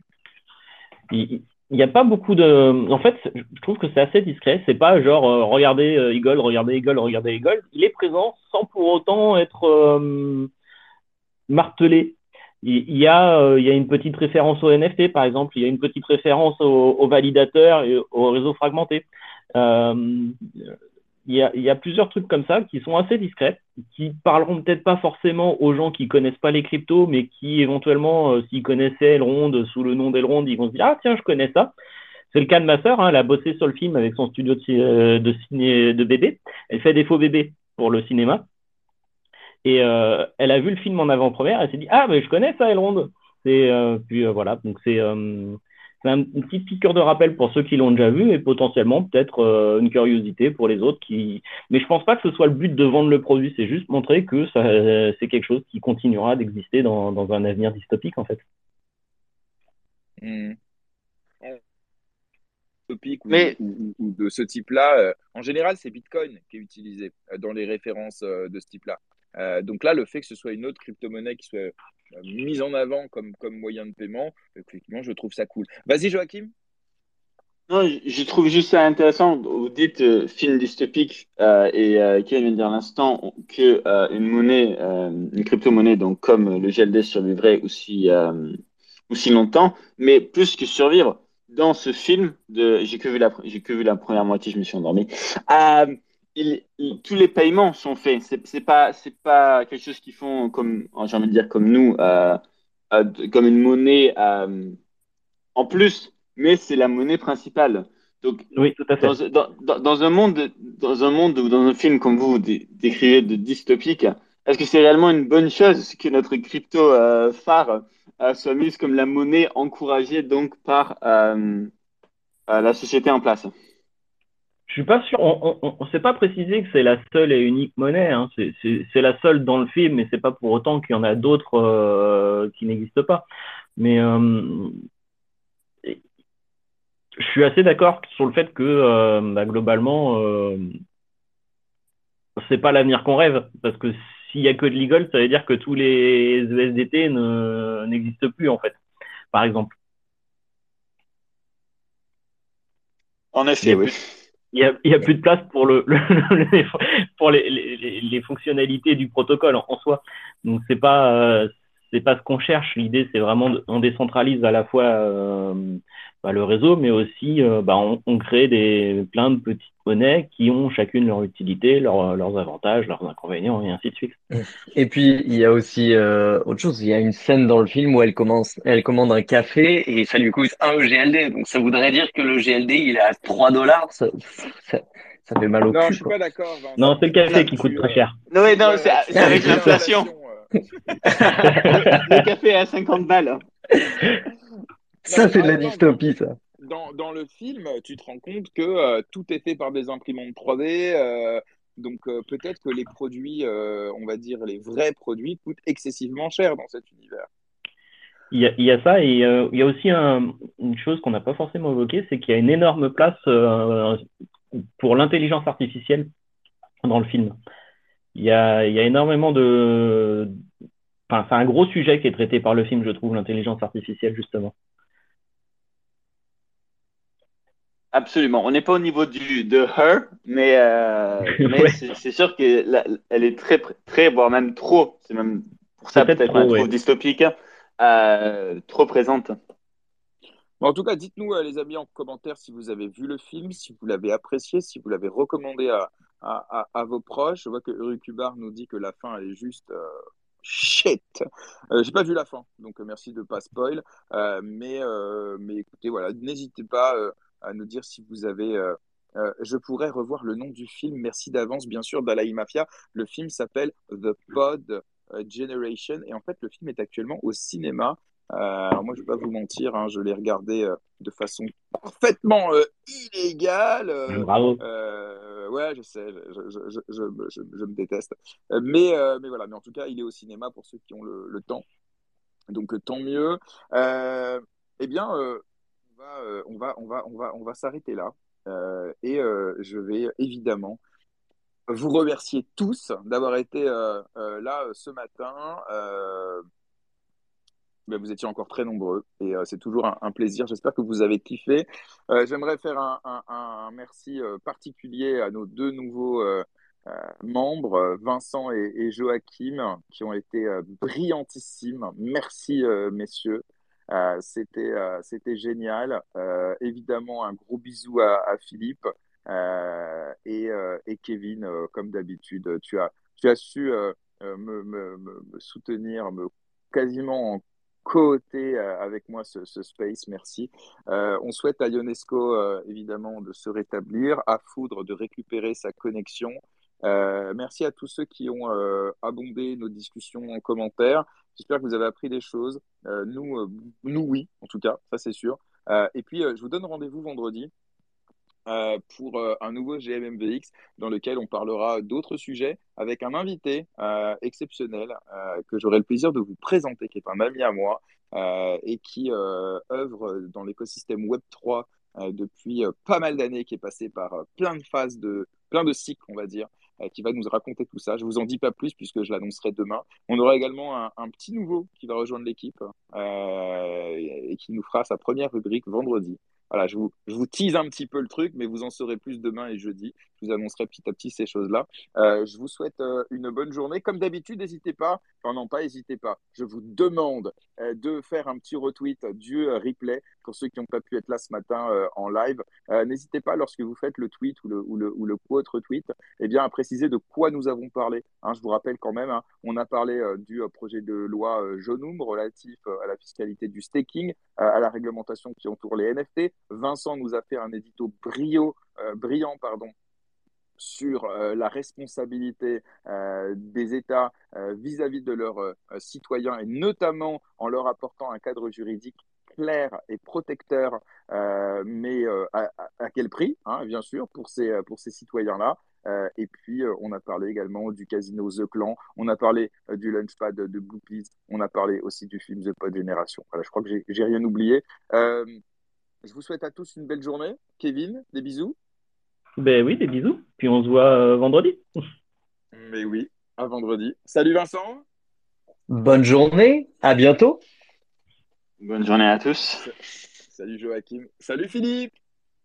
Allez, bonne journée à tous. Hein. On reste motivés et on, se revoit vendredi tous ensemble.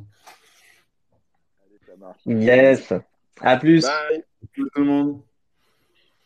Merci.